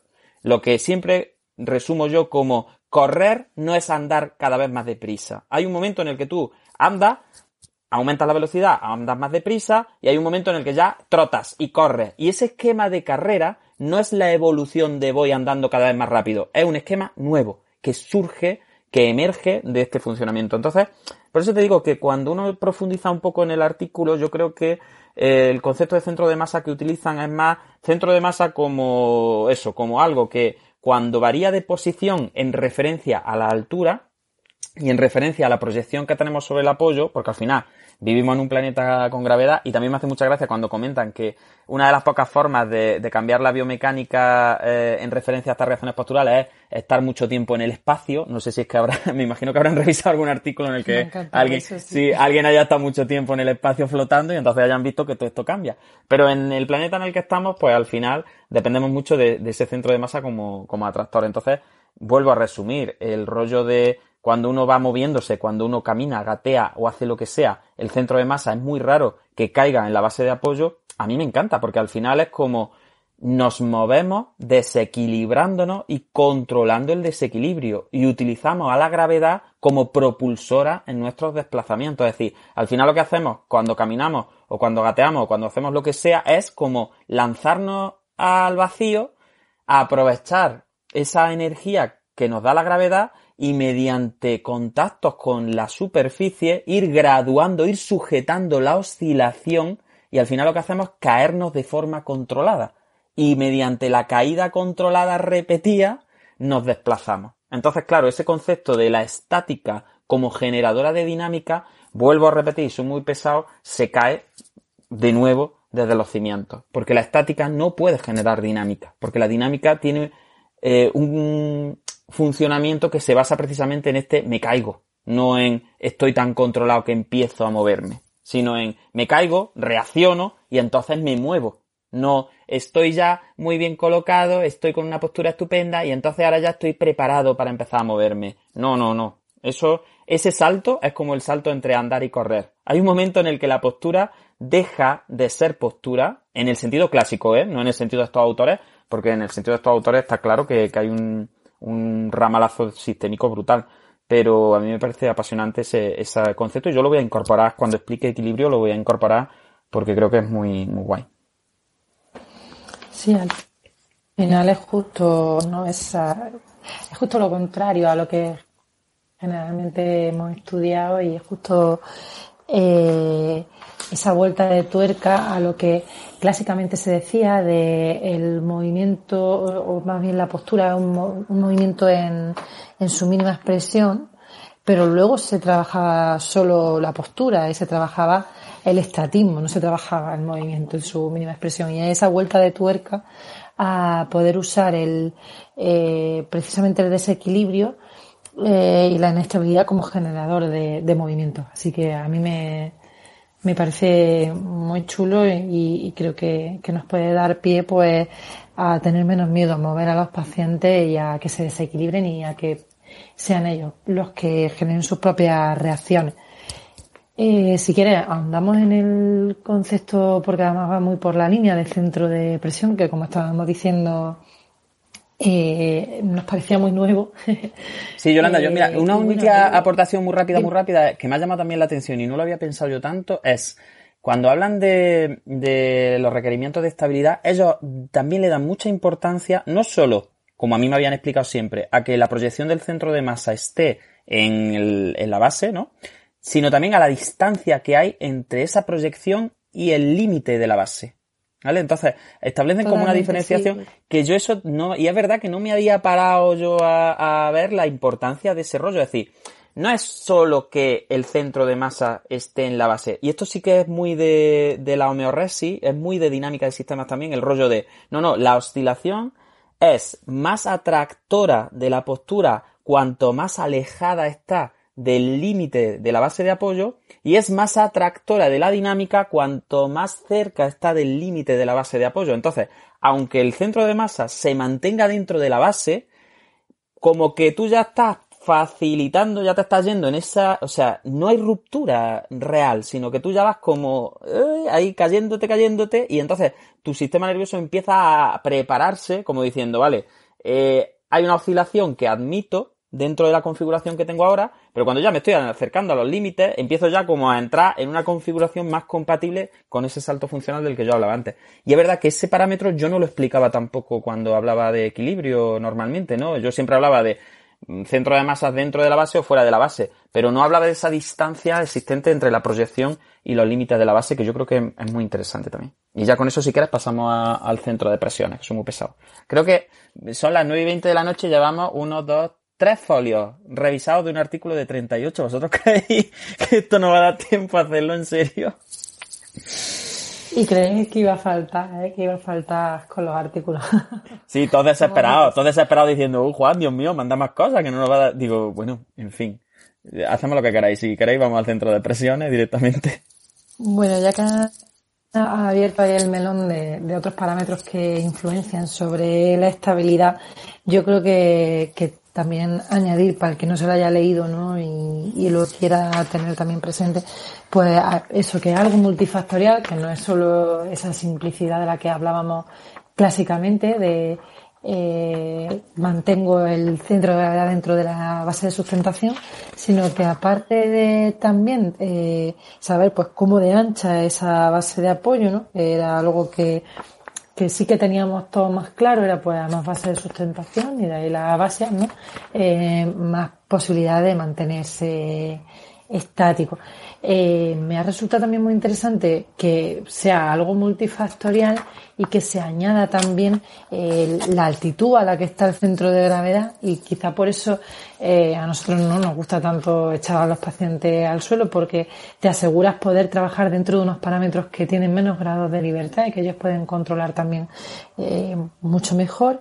Y luego también me llama mucho la atención, y no me lo había planteado, el tema del peso, porque pensándolo, ¿no? Cuando lo leí, pues claro, el peso influye en tu estabilidad, pero puede influir tanto en positivo como en, negativo, porque si el, si al final está estático, aumenta, sería un atractor para el estatismo, porque al final como que el centro de masa, ¿no? Pum, cae mucho más estable en el centro de la base, pero a la vez eh, facilita mucho más la movilidad fácil en el momento en el que el centro de masa se va fuera. Con lo cual hay un parámetro que, que me llamó mucho la atención cuando lo leía, porque claro, cuando lo interpreta, pues puede ir en los dos sentidos, ¿no? Puede ser facilitador de la estabilidad, pero también puede ser facilitador de la, de la dinámica, precisamente dependiendo de, de la tarea y del contexto y de la alineación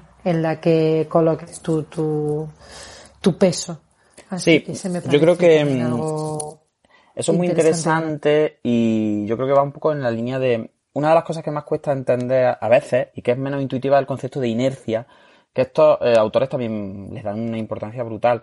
Entonces, es verdad que consideramos muchas veces cuando pensamos en la inercia, siempre pensamos en la inercia de voy en el autobús y el autobús pega un frenazo y yo tiendo a ir para adelante, ¿no? Esa es la inercia como que nos viene rápidamente a, a la cabeza. Pero es que la inercia también es estoy parado y tengo que empezar a moverme. Entonces, claro, el peso del cuerpo, como tú eh, comentas, y es muy llamativo, eh, ellos lo meten como también en, esa doble, y en clínica se ve mucho, en esa doble eh, mm, como relación de, claro, si tú estás parado, estás en la estática, el peso lo que favorece el estatismo porque lo que cuesta es romper la inercia del estatismo pero si te estás moviendo, lo que cuesta es frenarlo y al final favorece la dinámica y favorece que aparezcan reacciones de equilibrio, porque ahí la inercia es a parar el movimiento. Entonces ese concepto de la inercia ahí como el yin y el yang un poco, ¿no? Un poco ahí metafísico de es que la inercia no es solo dejar de moverse, la inercia también es empezar a moverse. Tenemos inercia a estar quietos y cuesta arrancarnos y luego tenemos inercia de movimiento y lo que cuesta es pararnos, ¿no? Eh, y esto ya sí, por, por ya irnos a, algo más cognitivo, yo siempre cuando, y esta pregunta por ejemplo se le hacía mucho a Pablo Duque muchas veces en, los cursos y eso, cuando hablamos de inhibición, siempre entendemos la inhibición como dejar de hacer algo, como inhibir la conducta, dejar de pegarle puñetazo al terapeuta, ¿no? Pero la inhibición también tiene, al final es la otra cara de la iniciativa, porque aunque le llamemos iniciativa, al final la inhibición es luchar contra la inercia. Si la inercia es te está pegando puñetazos el paciente y no quieres que te pegue puñetazos y tiene que parar de darte puñetazos, pues ahí hay que inhibirlo en dejar de hacer. Pero al final la iniciativa no deja de ser inhibición también, porque la iniciativa es estoy parado y tengo que romper la inercia de estar parado e irme hacia el movimiento. Por tanto, al final yo creo que el concepto clave aquí es inercia. La inercia como si estás quieto quieres seguir estando quieto y si estás en movimiento quieres seguir moviéndote. Y entonces los mecanismos de control tienen que ir en un caso contra el estatismo y contra la dinámica. Pero los dos casos al final son mecanismos de control de la inercia. Entonces ese concepto yo creo que, que también es interesante tenerlo en cuenta, porque muchas veces como que parece que son dos procesos distintos, el empezar a y el dejar de, y desde el punto de vista de dinámica del sistema, eh, al final son como las dos caras de la misma moneda. Sí. Eh, la, verdad es que nos estamos enrollando. Eh, no sé cómo la gente sigue ahí. eh, en realidad quedan cinco minutillos más o menos del tiempo que nos habíamos propuesto. Así que creo que vamos a hablar de centros de presión, sobre todo porque llevamos nombrándolo ya un rato.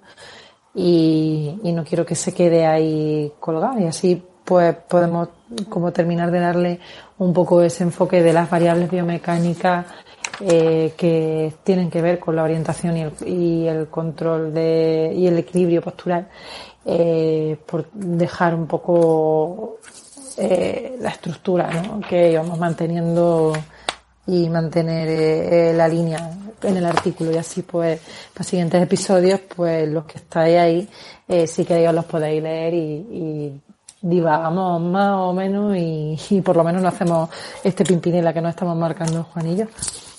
Eh, bueno, el tema de centro de, eh, es un término bastante más dinámico eh, y viene a hablar pues eso de que al final el mantener la estabilidad no, es estar quieto, como ya llevamos diciendo un rato, sino que es un, una tarea más dinámica eh, que no se debe llegar a confundir con el, el, término centro de presión con el balanceo, pero sí que sabemos pues que cuando mantenemos una postura y nos mantenemos más estáticos, por ejemplo cuando estamos de pie, pues hay un cierto balanceo, ¿no?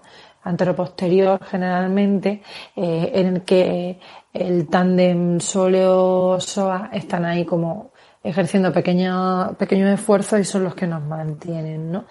Eh, y bueno, los autores eh, hablan de este término de centro de, de presión como la, el área o la zona en la que el cuerpo está haciendo esa, ese esfuerzo y ese empuje contra el plano para poder mantenernos eh, estables. Eh, a mí me parece muy chulo porque además eh, refieren, ¿no? Como eh, al final es, pues esos apoyos que yo tengo eh, contra el plano, esos apoyos que tengo contra la superficie y esa línea que se genera desde, desde mi apoyo hacia eh, mi centro de masa y hacia el área en la, en la que se refleja la actividad eh, muscular, esa línea sería la que, la que se consideraría el centro de, de presión. Y ahora me corregís los demás si lo habéis entendido de otra forma eh, distinta. Y la contraposición que hace, que a mí me parece muy interesante entre centro de masa y centro de presión, es que el centro de masa sería como un término mucho más estático, mucho más de, de la estabilidad, y ese centro de presión se va a llamar a hablar de la dinámica, en la que eh, nuestro propio cuerpo, nuestros propios torques y nuestras propias estrategias biomecánicas y activaciones musculares hacen que eh, ese centro de gravedad se pueda mantener como en una pequeña dinámica dentro de esa estática, de esa oscilación que, que tú comentabas, Juan. Y que además eh, es algo como que está muy autoorganizado y que, y que no es algo tan aleatorio como pudiéramos pensar, sino que hay cierta autoorganización en ese ten-con-ten de los centros de presión eh, manteniendo el centro de masa dentro de, la línea, de, o sea, de la base de sustentación. Por lo menos esa ha sido la idea que, a mí me ha quedado de, leer esto. No sé cómo lo veis lo, los demás o si lo entendéis de la misma forma. Federico habla por aquí. Sí, eh, la verdad es que es un concepto pues que igual que vosotros no, pues tampoco lo había escuchado nunca y um, la verdad es que tampoco, no lo había entendido tampoco así, bueno, muy, muy similar lo veía como, como un vector opuesto de fuerza a, las fuerzas externas, digamos, que, que se ejercen sobre el, el, propio cuerpo. Y es lo que, digamos, va, veía ese vector como que iba moviéndose en función de lo cómo quería, de cómo queríamos que el centro de gravedad no se saliera de esa base de sustentación por tal de mantener equilibrio. Pero claro, te digo que es, eh, no, no lo acabo de entender cómo, cómo funciona este centro de presiones, la verdad. Bueno, yo creo que en el, ya para llevar una hora y media es un concepto un poco complicado porque sobre todo si luego profundiza un poquillo, yo no lo llamaba centro de presiones, pero es verdad que, que yo quizá me quedaría para empezar y si os parece pues ya si la gente está contenta, pues que nos deje por ahí mensajicos en plan, venga, que el siguiente episodio sea de equilibrio o no, dejad ya el equilibrio tranquilo y también en los propios podcasts, si queréis, por si no estáis en, en, el grupo de Telegram o lo que sea, pues os vais ahí vos, vais a lo que sea y dejáis un comentario en plan, venga, seguís con el equilibrio o no, por tener también un poquito de feedback, ¿no? Aunque al final, pues, eh, yo creo que lo importante de, del centro de presiones es sobre todo el porque yo soy mucho de abandonar ideas antiguas, ¿no? Las ideas que teníamos antes, como dice Cedric, eran un poco que tú con tus activaciones musculares generabas como una contrarrespuesta en, en la base. Entonces tú generabas esa contrarrespuesta y eso era como lo que evitaba que la gravedad te tirase abajo, ¿no? Entonces, el concepto de centro de presión que proponen estos autores es un concepto mucho más dinámico, mucho más sistémico en el sentido, a ver si se me entiende. Es la combinación entre no solo la estabilización que tú puedes hacer de forma activa, que eso era como un, eh, un concepto mucho más reflexógeno, por así decirlo, un concepto mucho más de tú aprendes ciertas activaciones musculares y esas activaciones musculares te mantienen, sino que el sistema nervioso también se queda con no tanto el efecto de tus propias reacciones musculares contra la base y moviendo el centro de masa, sino al final con el resultado de la acción. Por tanto, en ese centro de presiones se combina tanto la activación muscular activa como el peso del cuerpo, como las características propias de la base, como el movimiento que se esté produciendo en otros segmentos, como, es decir, al final, eh, como que las reacciones que tú estableces, tanto de respuesta como de anticipación, suman todas esas componentes. Y entonces, al final, desde el punto de vista práctico, lo que yo creo que vienen a decir los autores es, cuidado, no entendáis el centro de presiones como el sitio en el que tú estás empujando, que es lo que siempre se ha entendido, porque al final mm, el sistema nervioso no genera respuestas de este tipo. No genera respuestas de yo tengo que hacer una activación empujándole a no sé cuánto. Al final lo que aprende es que ciertas activaciones sincronizadas de cierta forma tienen un efecto determinado y ese efecto determinado tú lo aprendes y luego lo puedes utilizar para eh, generar el inicio del movimiento en otras situaciones. Entonces yo creo que resumiendo mucho y luego ya profundizaremos si queréis en otro, en otras ocasiones si os interesa el tema y queréis que sigamos hablando de esto. Eh, yo creo que el, el, planteamiento ese es Primero, que olvidarse del centro de presiones como el apoyo, no tiene que ver con el apoyo en cuanto a dónde está el centro de masas colocado y qué tienes tú eh, apoyado, porque tú puedes tener apoyada toda la mano y sin embargo el centro de presión no estar en el completo de la mano, sino estar muy localizado, no solo en el plano horizontal, sino en distintos vectores de fuerza. Y es la unión, que yo creo que eso es lo interesante y sobre lo que podemos luego profundizar, no solo de tu empuje, de tu capacidad activa, de eh, lo que tienes que hacer tú como individuo biomecánico para empujarle algo, sino que también esas reacciones que tú encuentras y las características tanto de la superficie como de tu peso, como de qué estás haciendo, como qué otras partes del cuerpo tienes apoyadas, como dónde tienes la cabeza, como hacia dónde estás mirando, como no sé cuánto, así, toda esa mezcla tan sistémica y tan complicada, al final es la resultante de cuánto tienes que apretar tú de forma tridimensional sobre el plano como para Mm, unificar la gravedad, unificar el empuje y unificarlo todo en esa emergencia tan bonita que es, pues que al final te quedes de pie y puedas mover una mano. Pero ya te digo, yo lo considero más como, como una lanza contra el, el rollo este de, de, considerar el apoyo solo como, como forma activa tuya, de yo me apoyo. No, tú no te apoyas. Tú eh, haces una cosa que tiene un efecto sobre dónde están colocadas las fuerzas que genera una reacción evidentemente en el apoyo y que depende de, tantas cosas que eh, de nuevo volvemos a lo mismo, que porque yo potencie los extensores de codo, eso luego no tiene por qué mejorar el apoyo en una reacción de equilibrio frente al desequilibrio anterior. ¿Me entendéis? Entonces yo creo que el rollo va más por ahí, en el sentido de no entendáis el apoyo solo como tú te apoyas con tus músculos, con tu fuerza y con tus cositas, sino que es eh, un concepto mucho más, más complicado que, que tiene mucho, mucha chicha ahí que, que analizar, pero que yo creo que si os interesa, pues le podemos dedicar. Pero son las 9 y 35 y sabéis que tenemos, no sé qué dice la moderadora. no sé, también habría que abrir un poquito por si alguien quiere subir eh, o, alguno de los de arriba pues quiere aportar cosillas también. Somos muy pesados.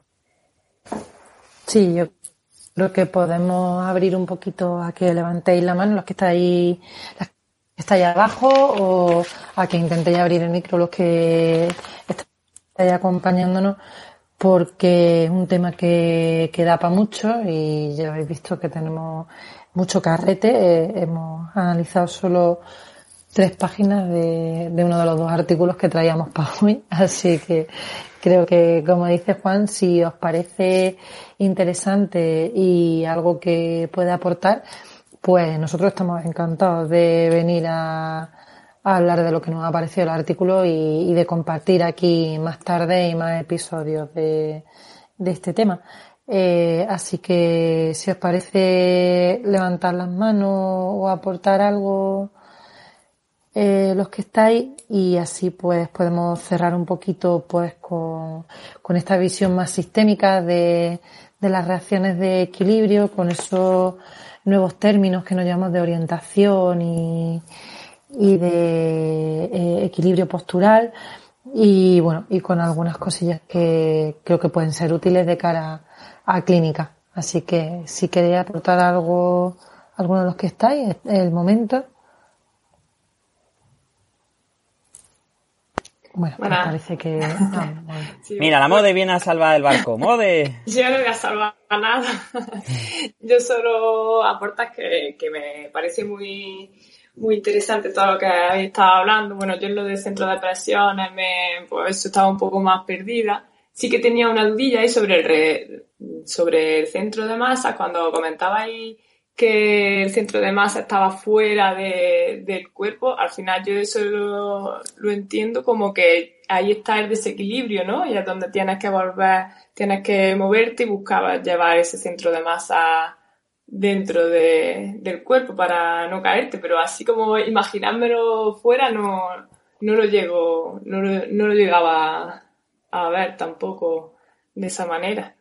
Entonces, pero tampoco lo entiendas como que tienes que llevar el centro de masa dentro de la base, porque depende, porque por ejemplo, cuando se está en locomoción, tú tienes como que llevarte el centro de masa un poquito a la base para no caerte y esmorrarte, pero luego lo vuelves a sacar. Entonces, al final el concepto de, centro de masa es una proyección de fuerza. Es como eh, en, con la colocación que tú tienes, donde recaería si tuvieras que elegir un punto, y esto al final es muy reduccionista, es como en un modelo matemático, si me entendéis, si tuviéramos que protocolizar y que sistematizar el análisis con vectores, ¿dónde recaería, esto es como en matemáticas, ¿no? ¿Dónde recaería la intersección de las fuerzas con mayor intensidad? Entonces al final es un punto teórico, es un punto como de, de, con lo que pesa tu cuerpo, con la aceleración de la gravedad, con dónde estás colocado, con dónde están los apoyos, con no sé cuánto, si tuviéramos que elegir un punto teórico, ¿dónde recaería, de dónde tiraría hacia abajo eh, eligiendo ese, esa reducción. Pero tened en cuenta que cuando hablamos del peso del cuerpo, el cuerpo no tiene el peso en un punto, no es un átomo. El, los segmentos, es decir, al final, como que reducimos el cuerpo como si fuera una bola que tuviera un, un, un centro, una canica de plomo. Y eso no es real.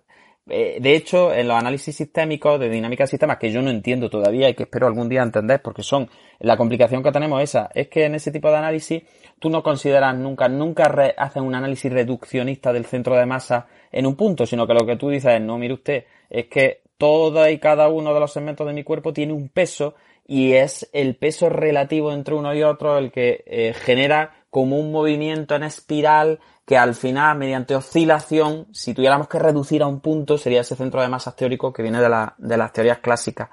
Pero ya te digo, al final no deja de ser un modelo que nos sirve un poco como para plantearnos el hecho de, de ir precisamente contra eso último que tú has dicho de, vale, si tú quieres trabajar en estabilización, tu prioridad tiene que ser llevarte la proyección del centro de masa otra vez como adentro de tu cuerpo, ¿no? Como meterte el alma dentro para quedarte quietecito. Pero la reflexión que a mí me parece interesante es, nosotros nos movemos cuando se nos sale el alma fuera, es decir, cuando el centro de masa se sale del cuerpo es cuando tú te mueves realmente, porque tienes que aprovechar la gravedad. Entonces, claro, es como que tú vas persiguiendo todo el rato esa proyección de, de fuerza. Y entonces, en una locomoción, al final tú lo que haces es como ir metiendo el centro de masa dentro de tu base, lo justo, dentro de tu cuerpo otra vez, lo justo y necesario para volver a desequilibrarte, volver a lanzar ese centro de masa afuera volver a correr detrás de él, volver a controlarlo y al final eh, nos movemos no empujando como solíamos pensar, no es tanto empujar como evitar la caída, ¿no? Y, y, yo creo que ese es el concepto interesante de ese centro de masa fuera del cuerpo. De, no es, yo cuando camino no voy empujándome ahí como si fuera empujándole a una pared, ¿no? Y voy desplazando todo el cuerpo con la fuerza de mis músculos, en equilibrio. No, no, no. Tú cuando vas caminando lo que haces es desequilibrarte lo justo para que el centro de masa caiga fuera de tu cuerpo, entonces tú corras un poco detrás de él, lances una reacción automática que genere como estabilidad lo justo y necesario para poder volver a lanzar un desequilibrio y volver a desplazarte hacia adelante. Entonces al final no vas controlando tú todos los parámetros del movimiento, sino que vas como, pues eso, como cuesta abajo y sin freno intentando no matarte. es como tú controlas lo justo, pero el movimiento no nace de ti, sino que el movimiento nace de la conjunción entre la fuerza que tú aplicas y también la gravedad, la inercia y todos los factores externos. Por eso al final, como todo esto es tan complicado, lo único que podemos hacer es trabajarlo en contexto y trabajando mediante tareas que se parezcan lo máximo posible a lo que queremos trabajar. Y lo que no podemos hacer los fisios es eh, seguir trabajando componentes y prerequisitos esperando que por trabajar componentes y prerequisitos va a mejorar luego la gestión de un centro de masa que no está dentro de tu cuerpo. Esa es yo creo que la reflexión por la que van los tiros en este. Por supuesto, este yo cuando lo comentaba decía, pero ¿cómo es posible trabajar el equilibrio diciéndole a la persona, pues que te caes, echa el cuerpo hacia adelante, échalo, es que eso es muy lento para, para la persona, para poder llegar a equilibrarse. Entonces yo que me costaba.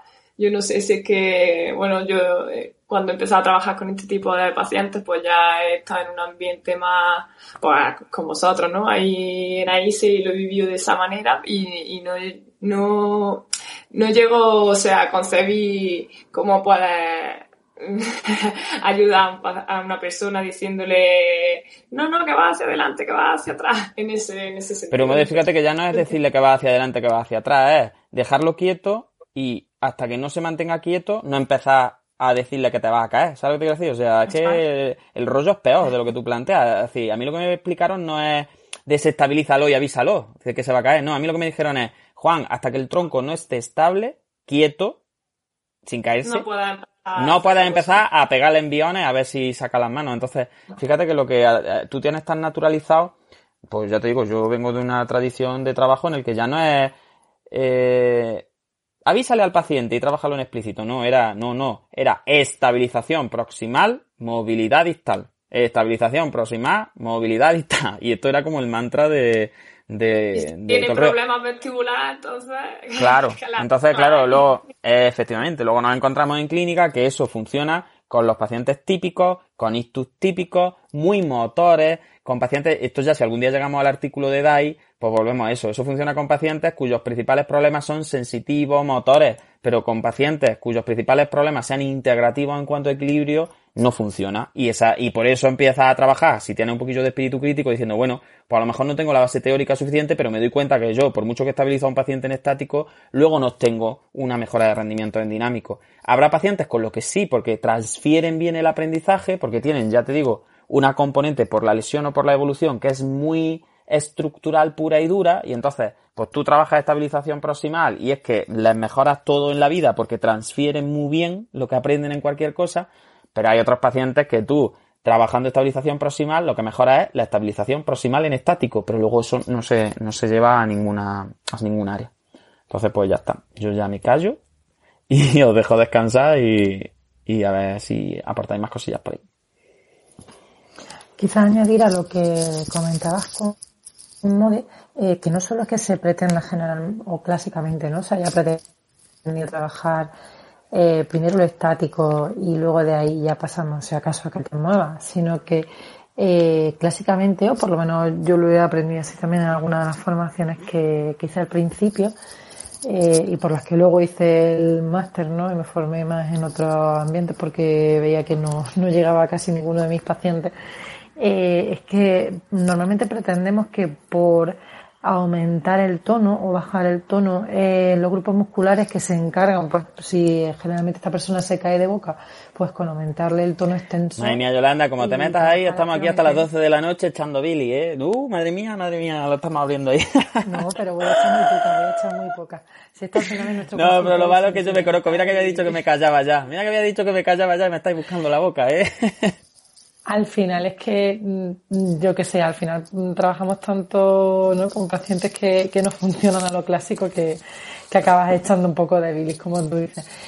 Y bueno, no, la, la pretensión de trabajo en, en, volitivo y en activo contigo, en, en facilitar eh, que ponga más fuerte los abdominales, porque como te caes de espalda, pues lo que pasa es que no activa el abdomen, entonces pues bueno, pues te activo el abdomen. Madre mía, madre mía, que me salta la vena. Y de, y de ahí, pues ya, eh, si acaso luego te mueven, ¿no? Y, Y bueno, pues si quieres dejamos nuestros consultorios sentimentales para otro día porque son las nueve menos cuarto. O si quieres, pues ya que has rajado un poquillo, mm, si te apetece... No, no, me lo he autoimpuesto, me lo he autoimpuesto. Si queréis, si os interesa esto, empezamos el siguiente capítulo rajando de, de los que trabajan los abdominales para evitar las caídas posteriores y de los análisis de causas simples, mentiras complejas y todo eso, pero es que como empiezo a hablar, ya no, ya, esto es que no, ni ceno, encima me vaya a dar la mala noche, no voy a dormir esta noche pensando en, en, en todas esas cosas, entonces prefiero, prefiero pensar que no, que el mundo es más feliz y que nadie trabaja los abdominales para evitar las caídas posteriores, por favor. Por favor. bueno. no, ya no, ya no está bajando la glucosa en sangre. ya nos está entrando la tontuna y, y, ya vamos a empezar a hablar de lo, de lo que estamos acostumbrados a hablar por ahí a decir barrica y nos estaba quedando un podcast bastante serio. Así que creo que eso lo dejamos para otro día. Si queréis podemos hacer una sección en el club de neurofisioterapia que sea ven a descargar tu bilis o alguna cosa así y, y ya pues añadimos una sección nueva para que Manuel haga otra cosa. Claro, también podemos añadir la imaginería del movimiento para trabajar el equilibrio, si te parece. Ya, ahora te toco yo a ti en las narices. A, atacarme tú a mí, ¿no? no, la verdad es que vamos a dejar lo de la bilis para otro día porque yo anoche no dormí muy bien y, y no quiero que me, que me quitéis el sueño tampoco. Así que si os parece, no sé si Cedric, Manuel, eh, o alguna de las que queda ahí abajo queréis añadir alguna cosilla y si no, pues nos despedimos hasta el próximo día. Bueno, pues eh, si os parece lo, lo, vamos a dejar aquí. Un segundillo, eh, Yolanda, sí. que acaban de levantar la mano a Inara, ahí, ahí en el, en el punto de penalti. Ahí, venga, Inara, sube. el bar, venga, pues sube Inara y, y cuéntanos. Hola, no sé si me Bueno, nada, cuéntanos. Sí, sí, nada, bueno, primero decir que eso, que me parece muy interesante todo este tema de, del equilibrio, que bueno, daría para horas y horas. Y simplemente aportar que, que bueno, eh, sí que es cierto que de... Por, uy. Conexión. Te escuchamos bien, te escuchamos bien, Ainara. Sí.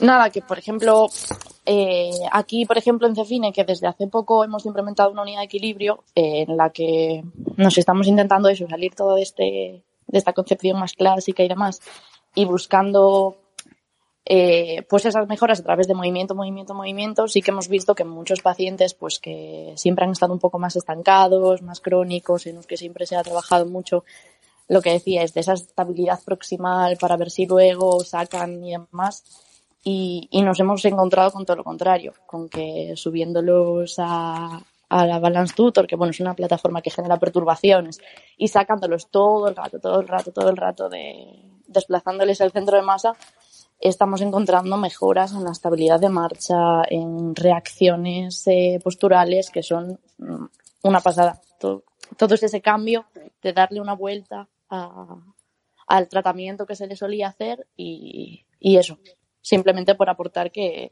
que luego cuando se trabaja eso sí que se ven cambios muy, muy significativos. Totalmente, Ainara, muchas gracias, porque sí que es cierto, ¿no? Que, que creo que a todos nos cuesta un poco ese cambio de, de paradigma y es importante, ¿no? Ver que eh, se hace en más sitios y no somos solo los locos de, de ahí los que estamos ahí en Además, Ainara, Ainara lo ha hecho muy bien porque creo que iba a ser la primera sala de Clubhouse del Club Neurofisioterapia en la que no hablaba un gallego. Entonces, mira, yo creo que acabo de caer ahora, digo, mira.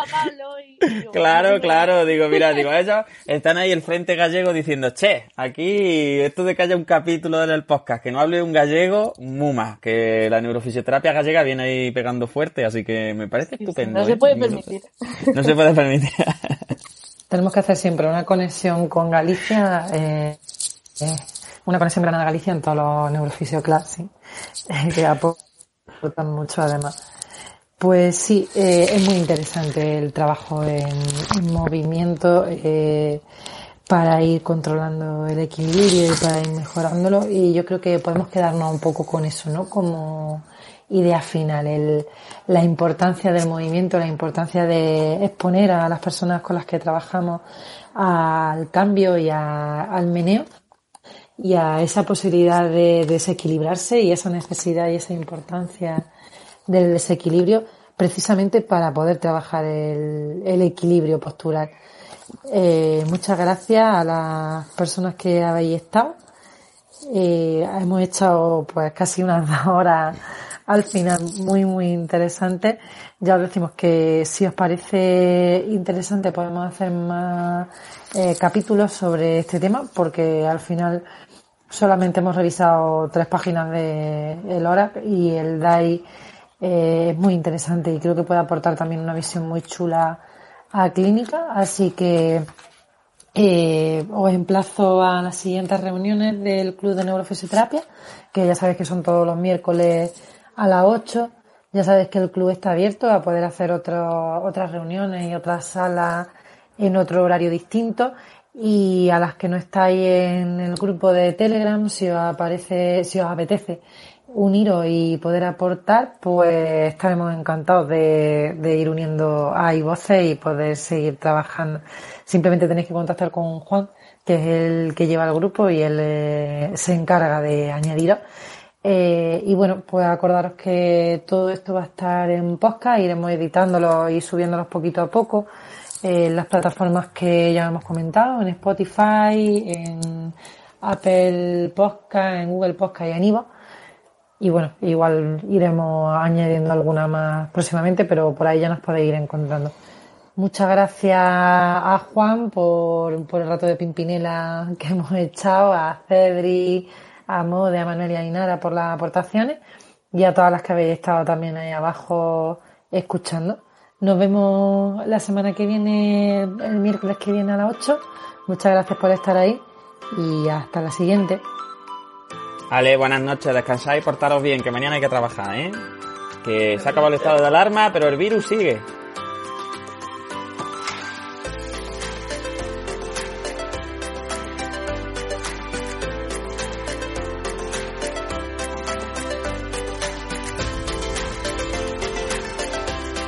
Se conciencia del caos a la sinergia.